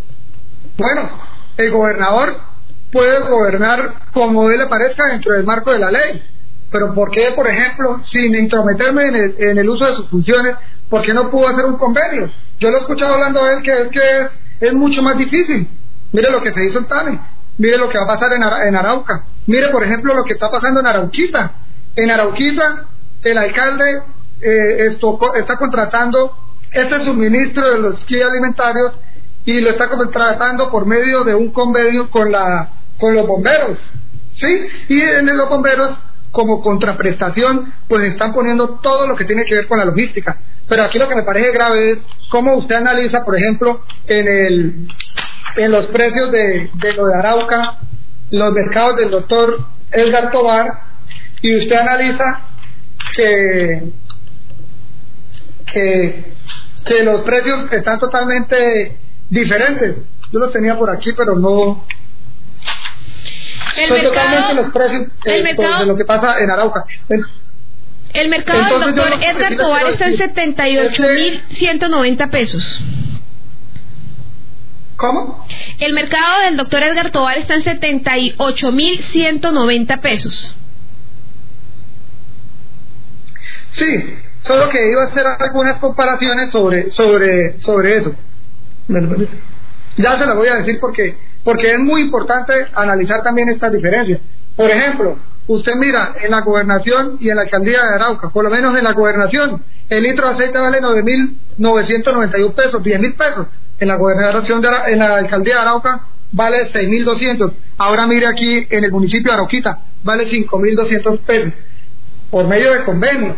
Ahora, listo, es que tiene eh, lo que dicen ellos, que tienen las estampillas, que los impuestos, que tales, ¿sí? Y que ahí están también metidos los costos logísticos, pero es ahí donde dice la, Contraloría y la Procuraduría. Hombre, por falta de realmente realizar un proceso, ¿sí? Un proceso que realmente se pueda valorar, donde podamos definir realmente cuánto nos vale la logística.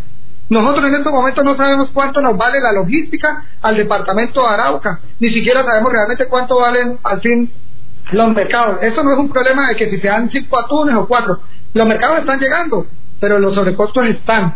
Entonces, usted me preguntaba, Crisma, también sobre el futuro de pronto de, de- del doctor Facundo. Entonces, yo lo único que le digo es que, que yo espero realmente que la Contraloría y estos órganos de control no accedan a las peticiones de algunos senadores, de algunos representantes de las cámaras, de algunos parientes políticos que tengan estos gobernadores o estos investigados en la ciudad de Bogotá para tratar de eludir la justicia colombiana. Entonces, el futuro, no solamente tenemos que verlo el futuro de Facundo, tenemos que ver el futuro del departamento de Arauca. ¿Y con esto a qué voy? Entonces yo le digo al doctor, al doctor Facundo, realmente yo lo que le pido al doctor Facundo es que no nos someta a un estado de ingobernabilidad en el departamento de Arauca. Que se decida ya mismo que si se va a dedicar a, a defenderse ante los estrados judiciales o si se va a dedicar a estar gobernando a llevar las riendas de nuestro departamento de Arauca, que no lo va a poder hacer como cualquier gobernador libre que no haya de pronto o no esté inmerso en estas investigaciones. Doctor Facundo, nosotros necesitamos unos gobernantes que estén de lleno y de frente ante esta emergencia sanitaria y usted hoy no va a tener el tiempo y la capacidad por estar eh, defendiendo en los estrados judiciales. Por favor, doctor Facundo, tome la posibilidad de que de renunciar a la gobernación de Arauca, hágalo por su bien y por el bien de los araucanos. Como abogado se lo digo y le doy este consejo. Renuncie a la gobernación de Arauca para que se pueda defender y pueda demostrar lo que usted dice, su honorabilidad y su inocencia en estos procesos que le investigaron. Bueno, Diego, muchas gracias. No sé si alguno de los dos panelistas tiene pendiente algún eh, o quiere hacer uso de la réplica, Simón o el doctor Hugo.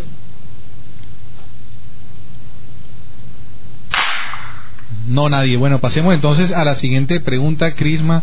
Que, Eh, eh, Crisma, eh, yo lo, lo que digo en este caso Ah, precisamente es eh, Te escuchamos. Te escuchamos, Simón.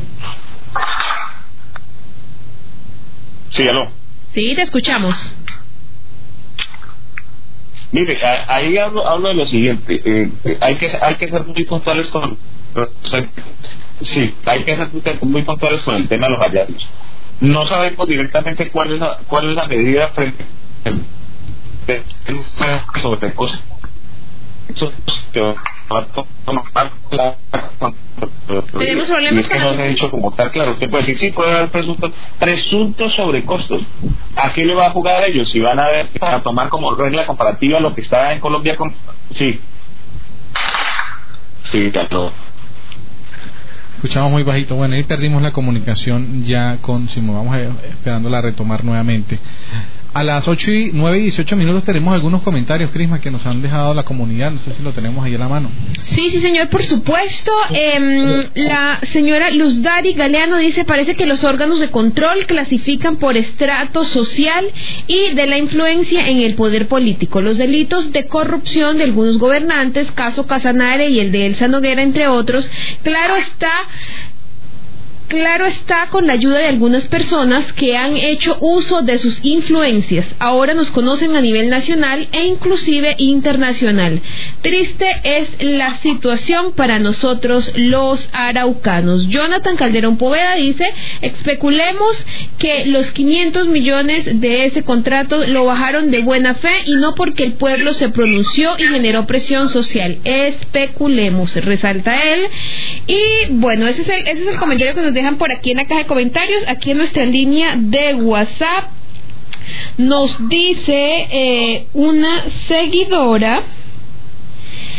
El, muy buenos días, con charlas con sabor a café. ¿Qué pasa si suspenden al gobernador? ¿En qué van a parar las ayudas humanitarias? Es la pregunta que nos hacen y que vale la pena realizarle a los panelistas. ¿Ya tenemos a Simón de nuevo? No, lo perdimos. Lo perdimos. ¿Lo perdimos? Ya llamará más adelante para eh, son, nuevamente restablecer el contacto con Bueno, mientras Simón regresa, vamos a preguntarle al doctor Hugo Quintero. ¿Quién nos responde?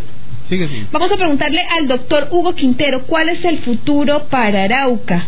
¿Qué es lo que le espera a Arauca en medio de esta circunstancia en donde no sabemos si el gobernador, si vamos a tener gobernador o si va a venir otro gobernador de afuera?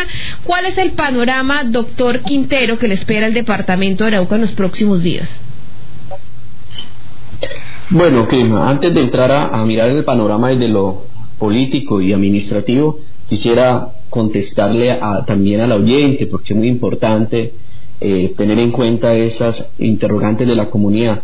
Frente al tema de los, de los, de los contratos y de las ayudas alimentarias, no solamente porque por obligación contractual se tienen que llevar todas esas ayudas, 33.470 ayudas a los araucanos, a la gente más vulnerable, sino porque además de eso, es que eh, todos en Arauca esperamos es que las administraciones estén volcadas a trabajar. Esto no se puede solamente eh, pensar que se trata de una lucha entre partidos políticos o entre intereses políticos. Es que lo que se quiere ver y no se ha visto como esperábamos mucho, y estamos decepcionados en ese sentido como ciudadano, más que como profesional, es la eh, poca acción de la administración, sobre todo departamental, tendiente a eh, satisfacer dos aspectos importantes en este momento de emergencia, alimentar a su población y fortalecer el sistema de salud. Entonces, esas ayudas tienen que llegar porque ahí hay una obligación contractual que se debe de materializar y sería muy grave, sería muy grave. Y aquí todos tenemos que estar muy pendientes que una sola ayuda de esa se pierda ya hay serios cuestionamientos sobre los precios y sobre costos de este contrato, pero sería el, la tapa, eh, perdónenme esa expresión, eh, Crisma, y a, mis, y a los oyentes, sería la tapa que se pierdan además un solo mercado de esos 33 mil. Todos tienen que llegar porque eso se está pagando es con eh, recursos del pueblo, no con recursos de ningún servidor público que trabaje en la gobernación. Entonces, eso es esencial. Frente al procedimiento, ¿qué puede pasar? Si hay suspensión del señor gobernador, si hay suspensión, el señor presidente de la República de una terna del mismo partido y movimiento que inscribió al señor gobernador debe de elegir quién va a reemplazarlo mientras dure dicha suspensión. Pero si por el contrario lo que hay a futuro es una destitución, será también el señor presidente de la República quien proceda a nombrar a un eh, miembro o a una persona de una terna también quien envía el movimiento partido político que inscribió al señor gobernador de Arauca. Si esa destitución se da a menos de 18 meses de terminar el mandato del señor gobernador Facundo Castillo, pues la persona que sea nombrada va a terminar el periodo. Si por el contrario sucede este año o el otro año, es decir, eh, por fuera de esos 18 meses que exige la ley, tendrá que nombrarse una persona que temporalmente asuma las riendas del departamento por parte del presidente de la República y se deberá convocar a elecciones.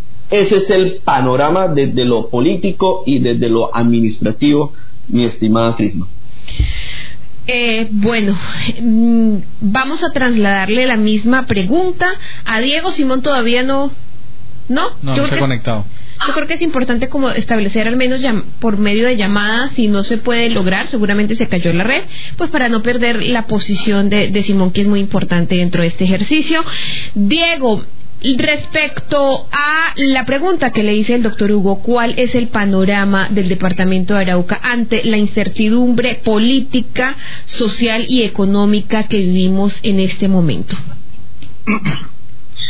Bueno, Crisma, lastimosamente nos, nos estamos enfrentando ante un estado de ingobernabilidad en el departamento de Arauca, con una posibilidad inminente de que pues puedan suspender al gobernador o lo puedan destituir. Entonces a eso nos estamos enfrentando los araucanos. Yo sí les quiero decir de que pues reflexionemos y aceptemos un poco la realidad, que no estoy siendo subjetivo, ni mucho menos estoy lleno de apasionamiento, Crisma, que es que es la verdad lo que está pasando, nosotros no tenemos la culpa ni estamos en contra del gobernador de Arauca, pero es que fue él y sus asesores políticos y secretarios quienes empezaron a hablar mal, o no se sabe si empezaron a hablar mal de mala fe o si es que el desconocimiento de ellos o de la ley o de estos procesos contractuales los llevaron a esto, Crisman. Entonces yo veo unos ataques también mediáticos de ellos y del gobernador a quienes estamos, digamos, hablando con la realidad. Por ejemplo, este señor, se me olvida, el que salió de la gobernación en los días, hace unos días, Palomino, yo hice una publicación haciendo un análisis real sobre lo que puede pasar y él lo primero que hace es salir a decir en medios y comentar mi publicación en decir que mi desconocimiento de la ley es mi mejor enemigo. Clima, yo quiero aprovechar para decirle a Palomino, ¿sí? Que el desconocimiento no es el mío, fue el desconocimiento de él como funcionario público y como jefe de contratación de la gobernación de Arauca, el que nos tiene en este limbo jurídico el departamento de Arauca y que hoy estamos a puertas de que podamos estar, como lo dije anteriormente, en un, en un estado de ingobernabilidad, Crisma. ¿Sí? Ahora, ¿quién nos gobernará? Me preocupa. Si lo suspenden, el presidente tiene que elegirlo de una terna que envían por parte de los partidos que lo avalaran.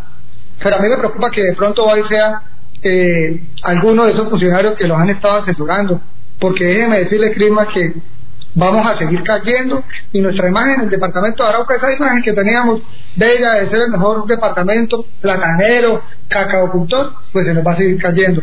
Entonces, ¿quién nos gobernará?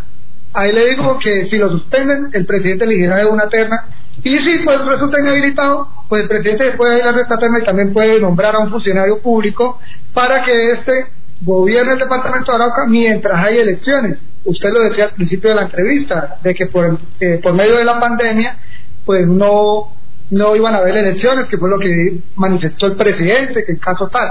Entonces, ahí sí, no, no sé cómo responderle qué pasaría, porque es que estamos en unos hechos, a pesar de que van a ser atípicos, son unos hechos que jamás en la vida se habían visto. Nunca habíamos tenido unas elecciones como tal en medio de una emergencia sanitaria en el cual no pueden haber conglomeraciones, donde no podemos salir a, a ejercernos o no nos podemos reunir, y mucho menos hacer campaña. Entonces, toca esperar a ver cuáles protocolos se activarían para que esto pueda llevarse a cabo y puedan, digamos, en el, en el peor de los casos, ir a elecciones. Bueno, hemos retomado, muchas gracias Diego por tu opinión, hemos retomado la comunicación con Simón Cedeño, que tenemos a través de nuestra línea telefónica. Simón, la pregunta es, ¿cuál es el futuro del departamento de Arauca en medio de esta incertidumbre política, administrativa, social y económica, según lo que suceda en los próximos días? ¿Me repite la pregunta, Crisa, por favor? ¿Cuál es eh, el panorama que enfrenta Arauca en, en medio de la incertidumbre so política, social, económica que enfrenta en estos días? ¿Cuál es el análisis que usted hace? ¿Qué futuro le espera al departamento de Arauca? Bueno, frente, a la situación de futuro, Crisma, creo yo que, que, de, la, de la siguiente manera. Primero, que existe obviamente una, una capacidad administrativa limitada por parte de las regiones a la hora de, manejar sus asuntos, más frente al tema de la, de la, de la declaratoria de pandemia que se tiene del, del nuevo coronavirus. Todos sabemos el escenario complejo que hay la productividad, la producción, la comercialización está reducida a su mínima expresión y eso venía también generando una serie de, de, acciones limitadas por parte también de los departamentos y de los municipios. Claro está, obviamente, lo que lo que uno ve y lo que uno percibe dentro de esta dentro de esta situación es que hubiera una o, se presentara una debilidad institucional desde el punto de vista de lo regional. Sin embargo, pues uno ve, ¿no? Uno ve que la acción es limitada y es reducida pues a unas a unas cuantas acciones precisas como tal. Muchos han hecho el análisis de la situación problemática y caótica que tiene el departamento, que le hace falta esto, que le hace falta lo otro. Pero durante los últimos, durante las últimas semanas hemos visto pues las falencias de casi 30 años de gobierno que ha tenido el departamento de Arauca indistintamente de donde venga como también hemos visto eh, que el departamento adolece de inversión nacional, ¿no? Y políticas nacionales, ¿no? Y eso y eso se evidencia, eso se ve. Entonces algunos quieren empezar a hacer los análisis frente al tema de que hay una habilidad que si en octubre del, año anterior se hubiera escogido a este o a otro la situación fuera diferente, no fuera la misma, ¿sí? Hubiera ganado, si hubiera ganado la situación hubiera sido la misma la cuestión la cuestión de Arauca son las fallas también estructurales dentro de la cultura política no hay cultura de lo político en Arauca ¿sí? hay una serie de intereses particulares indistintamente el grupo llega quien llegue y cada quien mira qué es lo que le conviene a su grupo político no no y frente a esta situación el uno defiende el otro ataca no realmente en Arauca, para hablar del escenario político en sí, no hay oposición. Vamos a la Asamblea Departamental. Uno el, el diputado que fue elegido como para hacer oposición y declararse en oposición, pues se declara independiente, pues ese no es el juego precisamente que, que se hizo durante el, el, el pasado mes de, de, octubre. Entonces, esa situación también es dolorosa de que tampoco hay conciencia de la cultura de lo político indistintamente. Vemos cómo por unos errores procedimentales, de bien sea de desconocimiento o bien sea de, de, de fallas o del mismo dolo, uno no sabe porque hasta el momento se está investigando, ¿sí? Eh, haya, sucedió lo de los mercados y sucedió lo de lo que vino y lo que pasó con el tema de las fiestas de Cabo Norte, que un contrato que se firmó y no se ejecuta, se, se, anula como tal. Luego uno, uno ve que toda esta situación caótica precisamente hace parte de un arraigo de, lo cultural frente a, a lo político, ¿no? No hay cultura de lo político frente a esto y la verdad que eso adolece y eso se ve también en, en algunas opiniones que salen en este escenario. Es una situación compleja, es una situación en la cual se necesita mayor gobernabilidad y se necesita que el Estado central desprenda funciones hacia las regiones. Es un, es un escenario caótico. El departamento de Arauca, ¿sí? que es un departamento que dependía anteriormente de, regalías, que trató de hacer una inversión propia en los últimos años para avanzar, pues obviamente no se va a ver esto, ¿sí? De, de, sopetón de que lo primero que vamos a ver es crisis, vamos a ver recesiones, vamos a ver mercados limitados, vamos a ver cientos de cosas. Sin embargo, dentro, dentro del tema de gobernabilidad, estas investigaciones lo que generan es incertidumbre frente al futuro inmediato también dentro de los compromisos políticos como la ejecución de políticas públicas. ¿sí? ¿Cómo va a ser? Si nos va a llegar o no nos va a llegar, si nos va a cumplir o no nos va a cumplir. Esa es la incertidumbre como tal que se viene.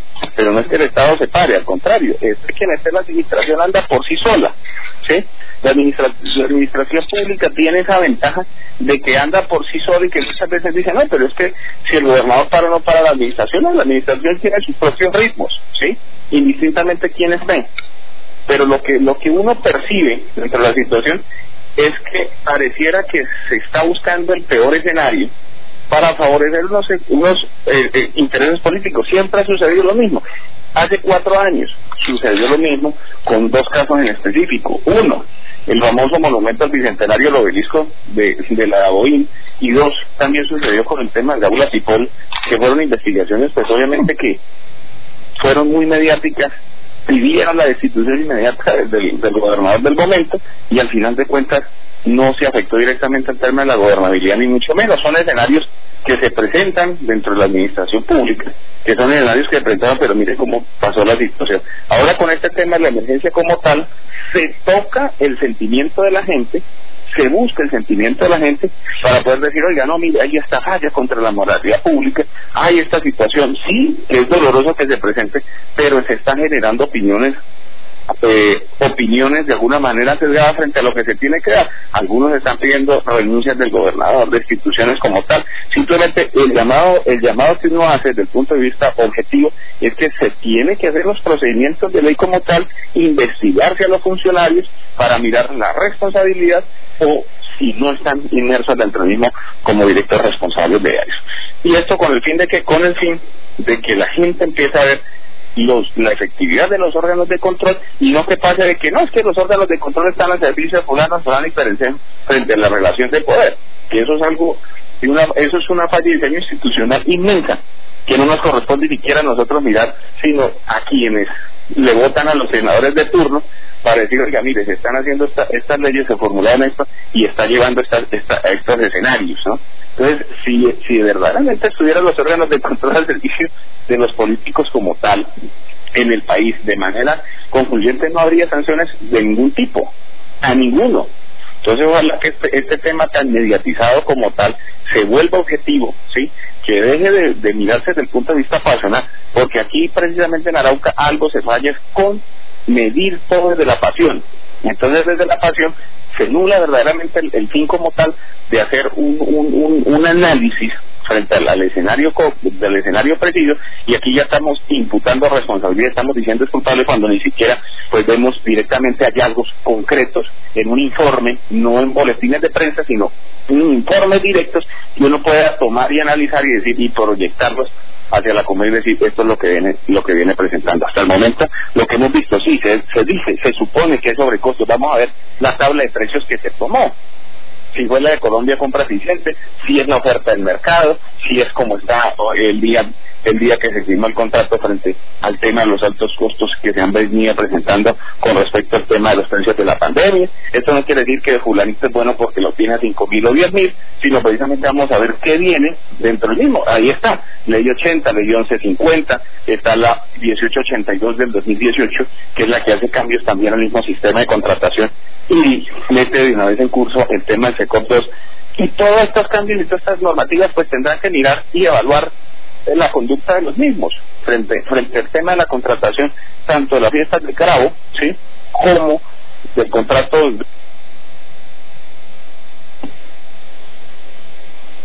¿Se perdió la línea con Simón? Bueno, Simón, muchísimas gracias por tu opinión. Voy a formular otra nueva pregunta que también es muy importante y surge de nuestros seguidores, las personas que están conectadas desde muy tempranas horas de la mañana.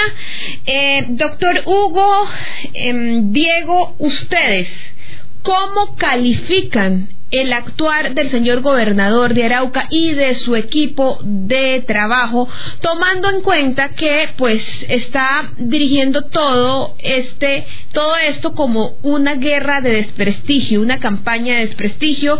Él habla de un gobierno netamente transparente, defiende junto con su equipo que todo lo que se ha hecho hasta el momento se ha hecho muy bien, que simplemente la oposición tóxica quiere deteriorar su imagen.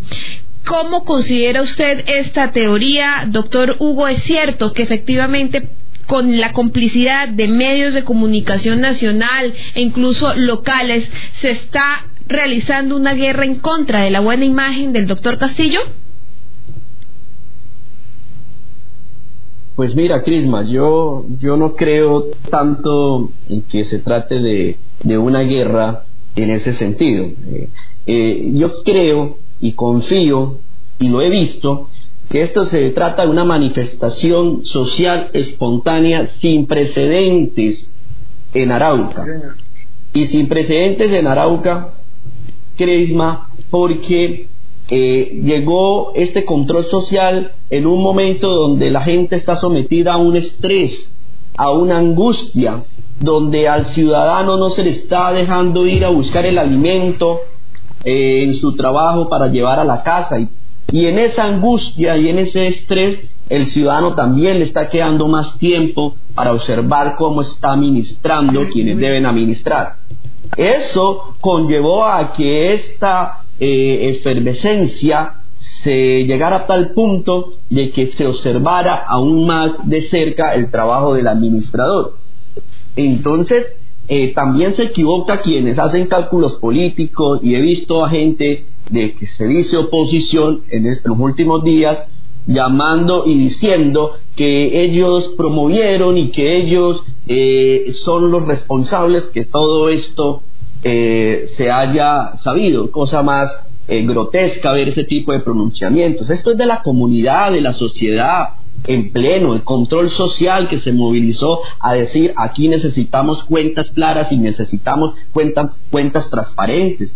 sería muy ingenuo y además odioso con la comunidad araucana salir ahora por parte de algunos políticos a decir que es gracias a ellos que, que se realizó. No, la oposición y, y quienes no están de acuerdo con el señor gobernador también tienen que procurar por prepararse y estudiar más y procurar por hacer un buen ejercicio de control ciudadano y no salir solamente a reclamar los éxitos que ha logrado todo en pleno el control social, donde todos son bienvenidos tanto la sociedad como también eh, los grupos políticos y todos aquellos que piensen y eh, obviamente eh, tengan capacidad de cuestionar la actividad administrativa. Entonces, esto no es una, un asunto político como lo quieren ver, esto es un asunto social, Crisma. Esta es una realidad del departamento. yo difiero un poco de mi amigo Simón cuando dice que es que hay limitaciones de orden departamental. Yo creo que el araucano tiene que, eh, y se lo digo yo con toda tranquilidad y sin ningún temor a equivocarme, tenemos que entender que nosotros tenemos que administrar bien nuestros recursos y que ya está bueno que le echen la culpa al orden nacional. Es nosotros como sociedad los que tenemos que innovar y tenemos que desarrollar. ¿Cómo es posible que un gobernador y unos alcaldes que tienen herramientas especiales en tiempos de urgencia tienen contratación directa para salir rápidamente a suplir las necesidades de su pueblo, lo primer, el primer resultado que tengamos es semejante eh, abuso con ese tema de los precios y es semejantes actuaciones por fuera, y es mi concepto del ordenamiento constitucional y legal. Entonces, eh, aquí no se trata de falta de recursos, aquí no se trata de falta de instrumentos jurídicos, ¿Cómo es posible que se les pone a, disposición todos los medios como es todos los recursos del sistema general de participaciones, al igual que el sistema general de regalías, y, no hagamos y no los utilicemos. No solamente hay una mala actuación frente a este tema de los escándalos con los contratos, sino también una profunda omisión que no han sabido utilizar esos instrumentos jurídicos excepcionales que le ha, otro, ha otorgado el gobierno nacional. Entonces aquí no se trata de echarle la culpa al orden nacional porque esa siempre ha sido la excusa. Aquí se trata de que tenemos que ser más disruptivos, más inteligentes, mejores administradores. Y en eso es que yo me sumo a ese clamor social. En eso sí no podemos nosotros dar la espalda y desconocer que nos falta una buena administración. Entonces, eh, desde el punto de vista mío no tengo ningún interés y he venido haciendo unas críticas muy profundas apegado estrictamente al orden constitucional y legal. Y no me cabe duda que las profundas fallas en esta administración y no me cabe duda que eh, la mala fe de algunos funcionarios, no de todos, de algunos funcionarios han causado graves problemas de gobernabilidad. Y la gobernabilidad no la está causando la oposición, ni más faltaba, ni la comunidad, ni los que nos estamos manifestando. Ese es un derecho constitucional.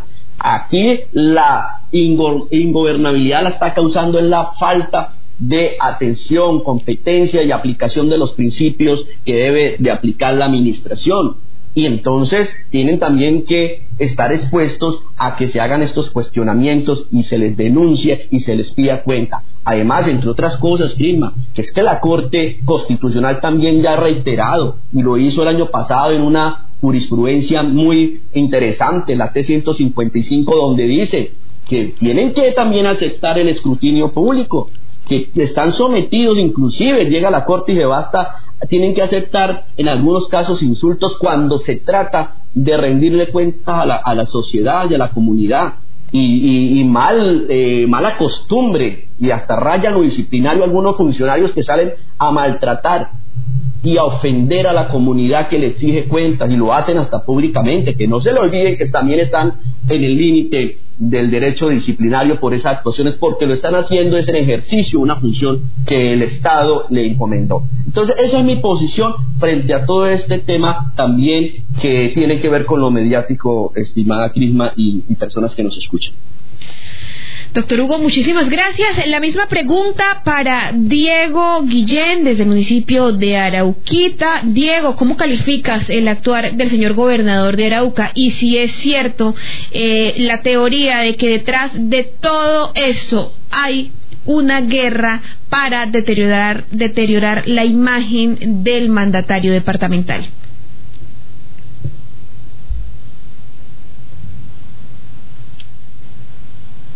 ¿Hemos perdido comunicación con Diego? Ahí lo hemos conectado, pero no, no. ¿Nos escucha, Diego? Estoy. ¿Sí? ¿Ustedes me ven? Sí, sí. No, no te vemos. Activa la cámara, por favor. Pero no, no sé qué pasó. No quiero activar. Es que se fue la luz aquí en Arauquita ahorita. Nada raro, ¿no? Todos los días se va. Bueno, pero te escuchamos, no Pues- importa. Te escuchamos. Listo. Vea, Crisma.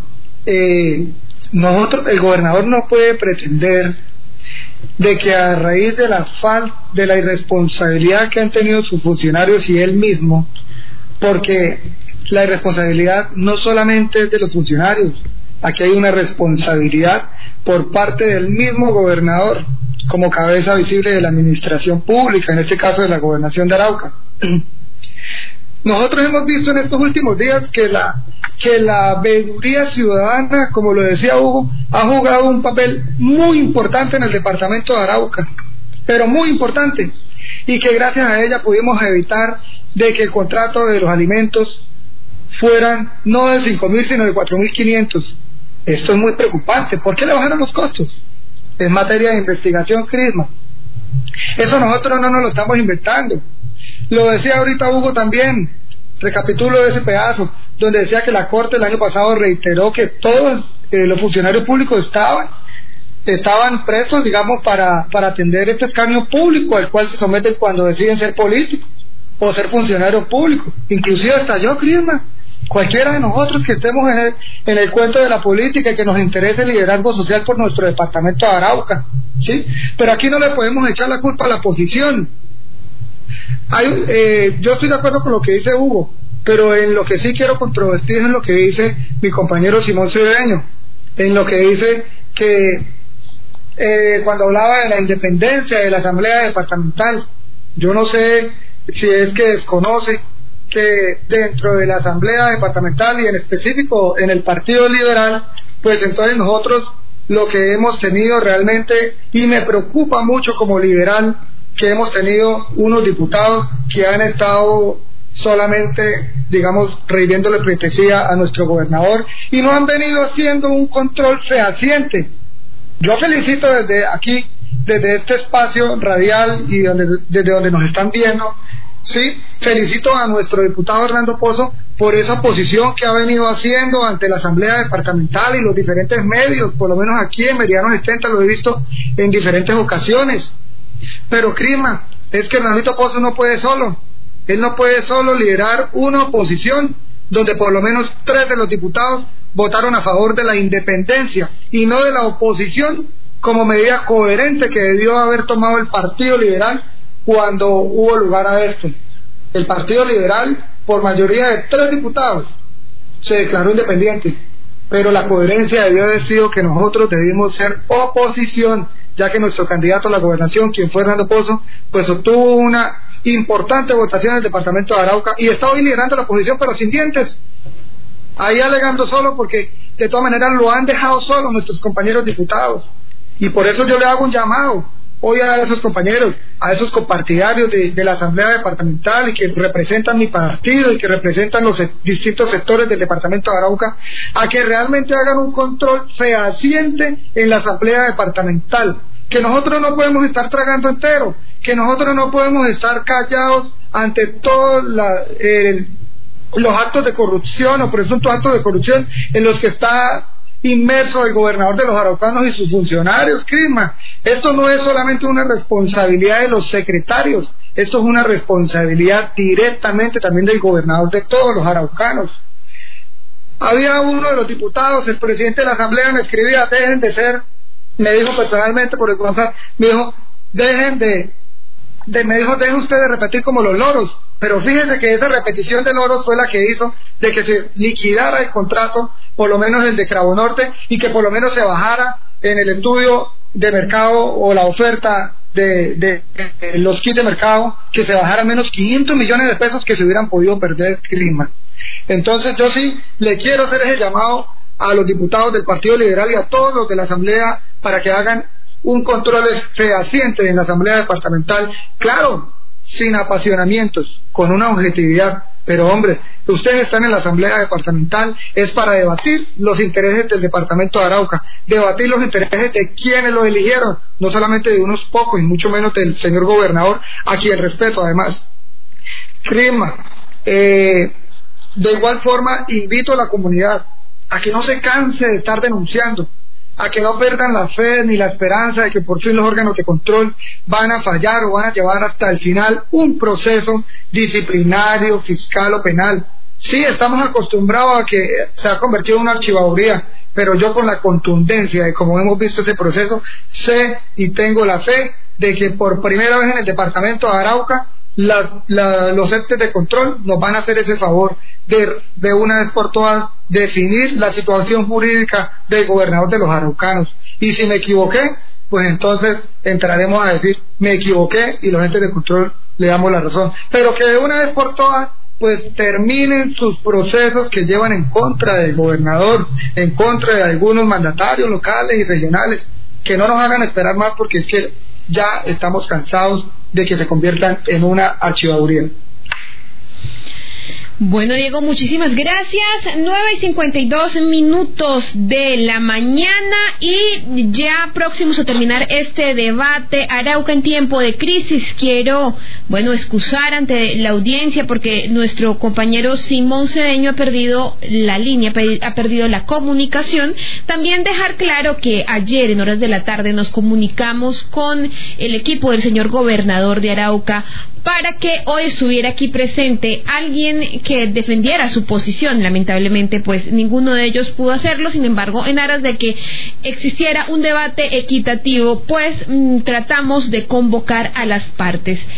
Nos resta solamente despedirnos, doctor Hugo, algo más que haga falta decir, para que por favor, bueno, sin antes darle las gracias por sacar un espacio durante esta mañana para acompañarnos y regalarnos, por supuesto, su análisis al respecto de la situación que enfrenta el departamento de Arauca.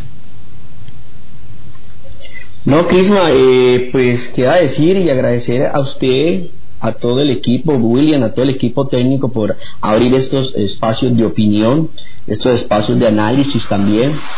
Eh, y obviamente eh, un mensaje a toda la, sociedad y a toda la comunidad araucana. Yo me uno a ese clamor de Diego eh, en el sentido que no podemos perder la esperanza, pero ese clamor de no perder la esperanza de que las cosas pueden cambiar y no tanto porque se vengan sanciones penales, disciplinarias y fiscales, es porque como sociedad también tenemos que hacer profundos cambios.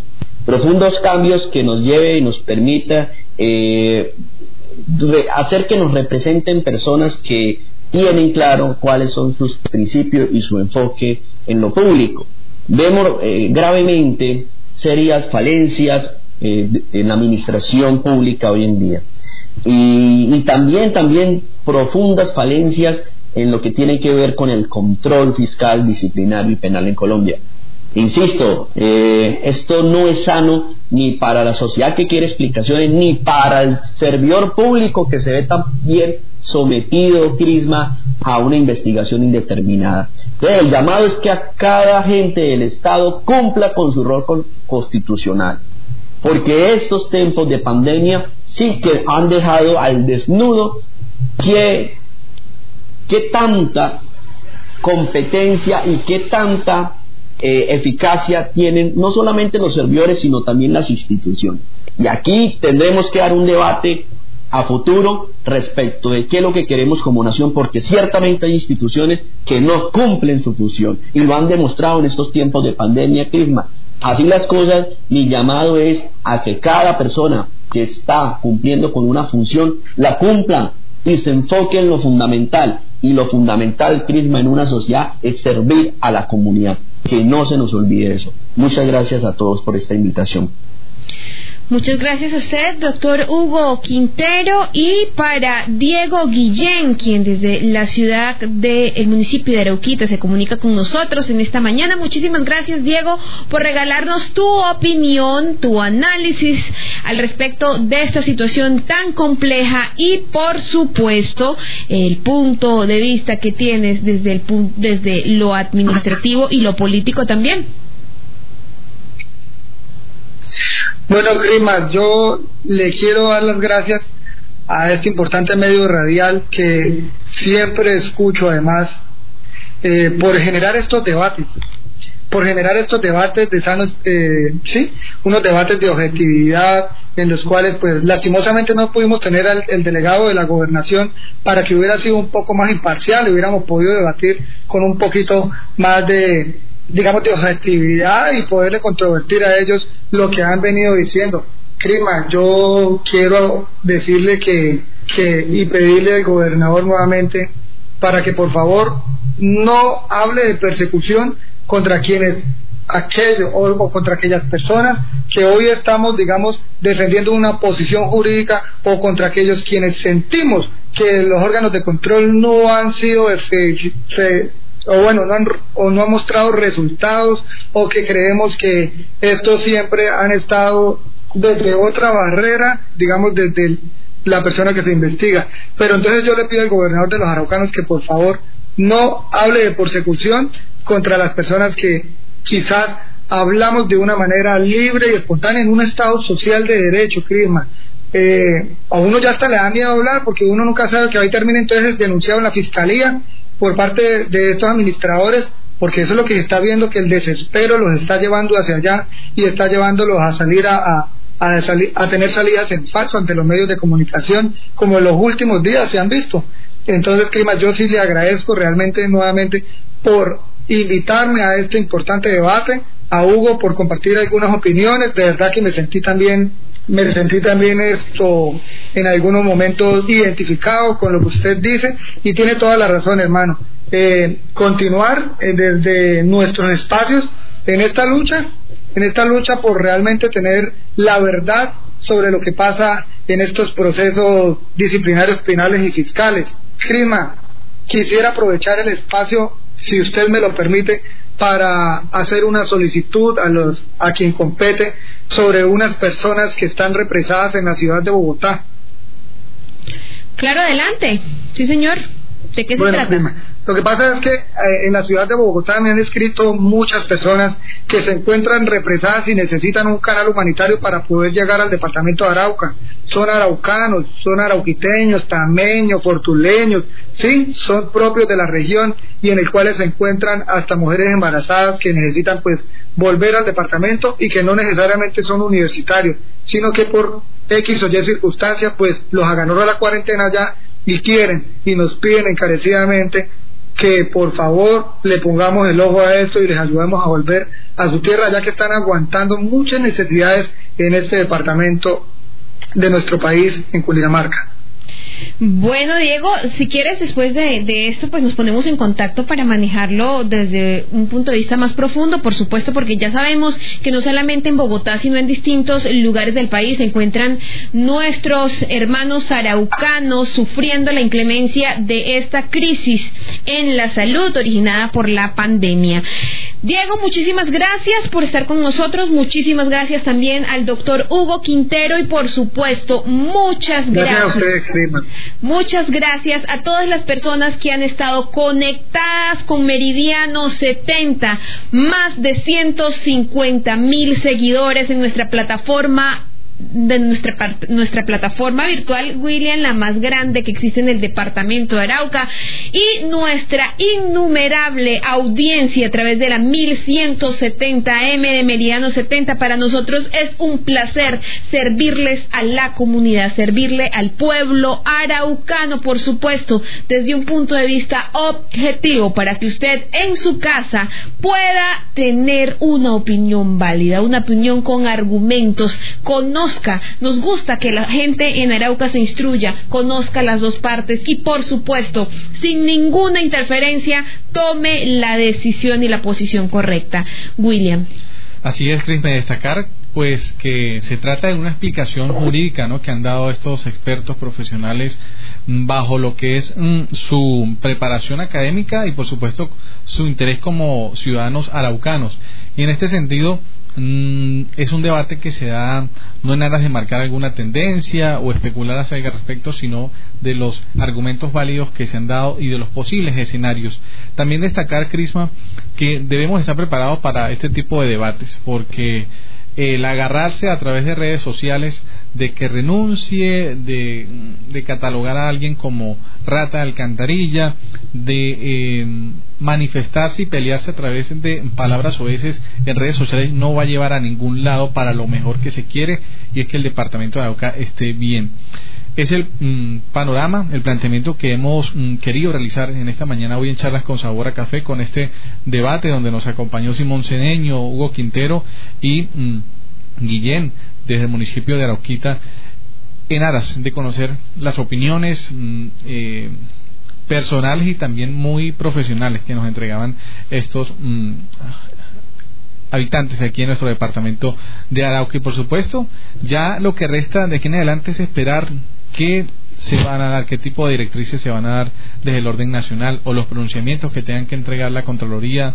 la mm, Fiscalía y la mm, Procuraduría en este sentido para que el departamento de Arauca vaya orientándose sobre lo que le espera.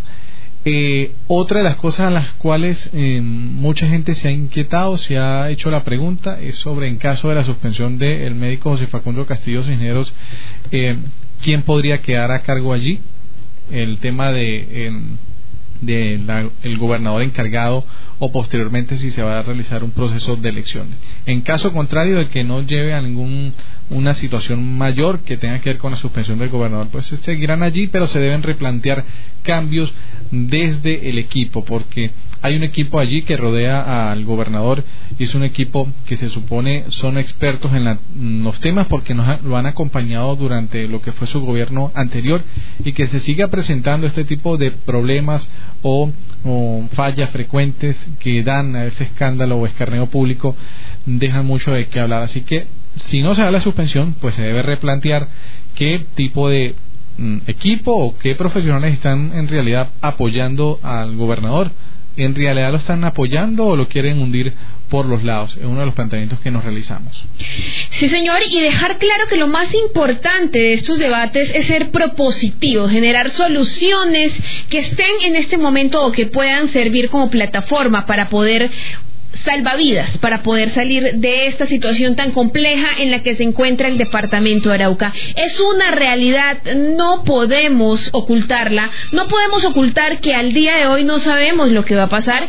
Es totalmente falso la afirmación que el gobernador salió muy bien librado el día viernes de lo que se dijo. No, el gobernador de Arauca va a entrar a juicio y juicio porque evidentemente algo está mal dentro de todo lo que se hizo. Paralelo a eso, también es evidente que la guerra y la función mediática que se ha ejercido respecto a este gobierno, pues es muy fuerte. Las redes sociales son cada vez más letales y han sido utilizadas para desprestigiar el buen, el buen nombre del señor gobernador de Arauca. Arauca se encuentra sumida en una crisis generada por una pandemia que aunque no ha presentado el primer caso en el departamento de Arauca, sí ha puesto en evidencia mucha de de la mediocridad de nuestra clase política tradicional. Además de la dificultad que tenemos algunos araucanos para defender nuestro punto de vista con respeto y también para tolerar tolerar el punto de vista de los demás. Fíjate, William, que ahorita apenas terminemos de acá, Vamos a empezar a recibir felicitaciones, por supuesto, por un muy buen debate, pero también los señalamientos de que estuvimos a favor de uno, a favor de otro. No, señores, aquí solamente estamos en función de la comunidad y a favor de la verdad. Así que muchísimas gracias por seguir confiando en nosotros, por regalarnos su opinión y por mantenerse mañana, mañana con Meridiano 70, la radio que se siente y se ve. Terminamos aquí dos horas de debate. ¿Tenemos algo más?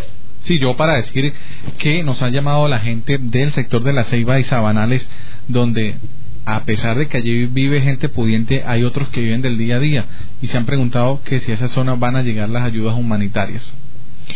Entonces, del comentario para que hacer el llamado, ¿no? También a, eh, si se realizó un censo, verificar qué personas cuentan o no con un recurso económico para hacerles llegar también las ayudas y los alimentos allí a las familias los sectores de la Ceiba y Sabanales. Bueno, recordarles también a nuestra audiencia que por razones que explicamos la semana pasada no estamos mm, llegando hacia las comunidades, estamos evitando al máximo salir, hemos recibido ciertas amenazas oriundas de personas que no quieren que la comunidad sea escuchada. Sin embargo, nuestras líneas están habilitadas las 24 horas del día, los 7 días de la semana, para que usted nos sirva como reportero, para que usted nos transmita esa necesidad que se evidencia dentro de la comunidad para nosotros poderle dar difusión. Muchísimas gracias. Mañana, 8 de la mañana, más de charlas con sabor a café en la radio que se siente y que se ve. Feliz día. Chao, chao.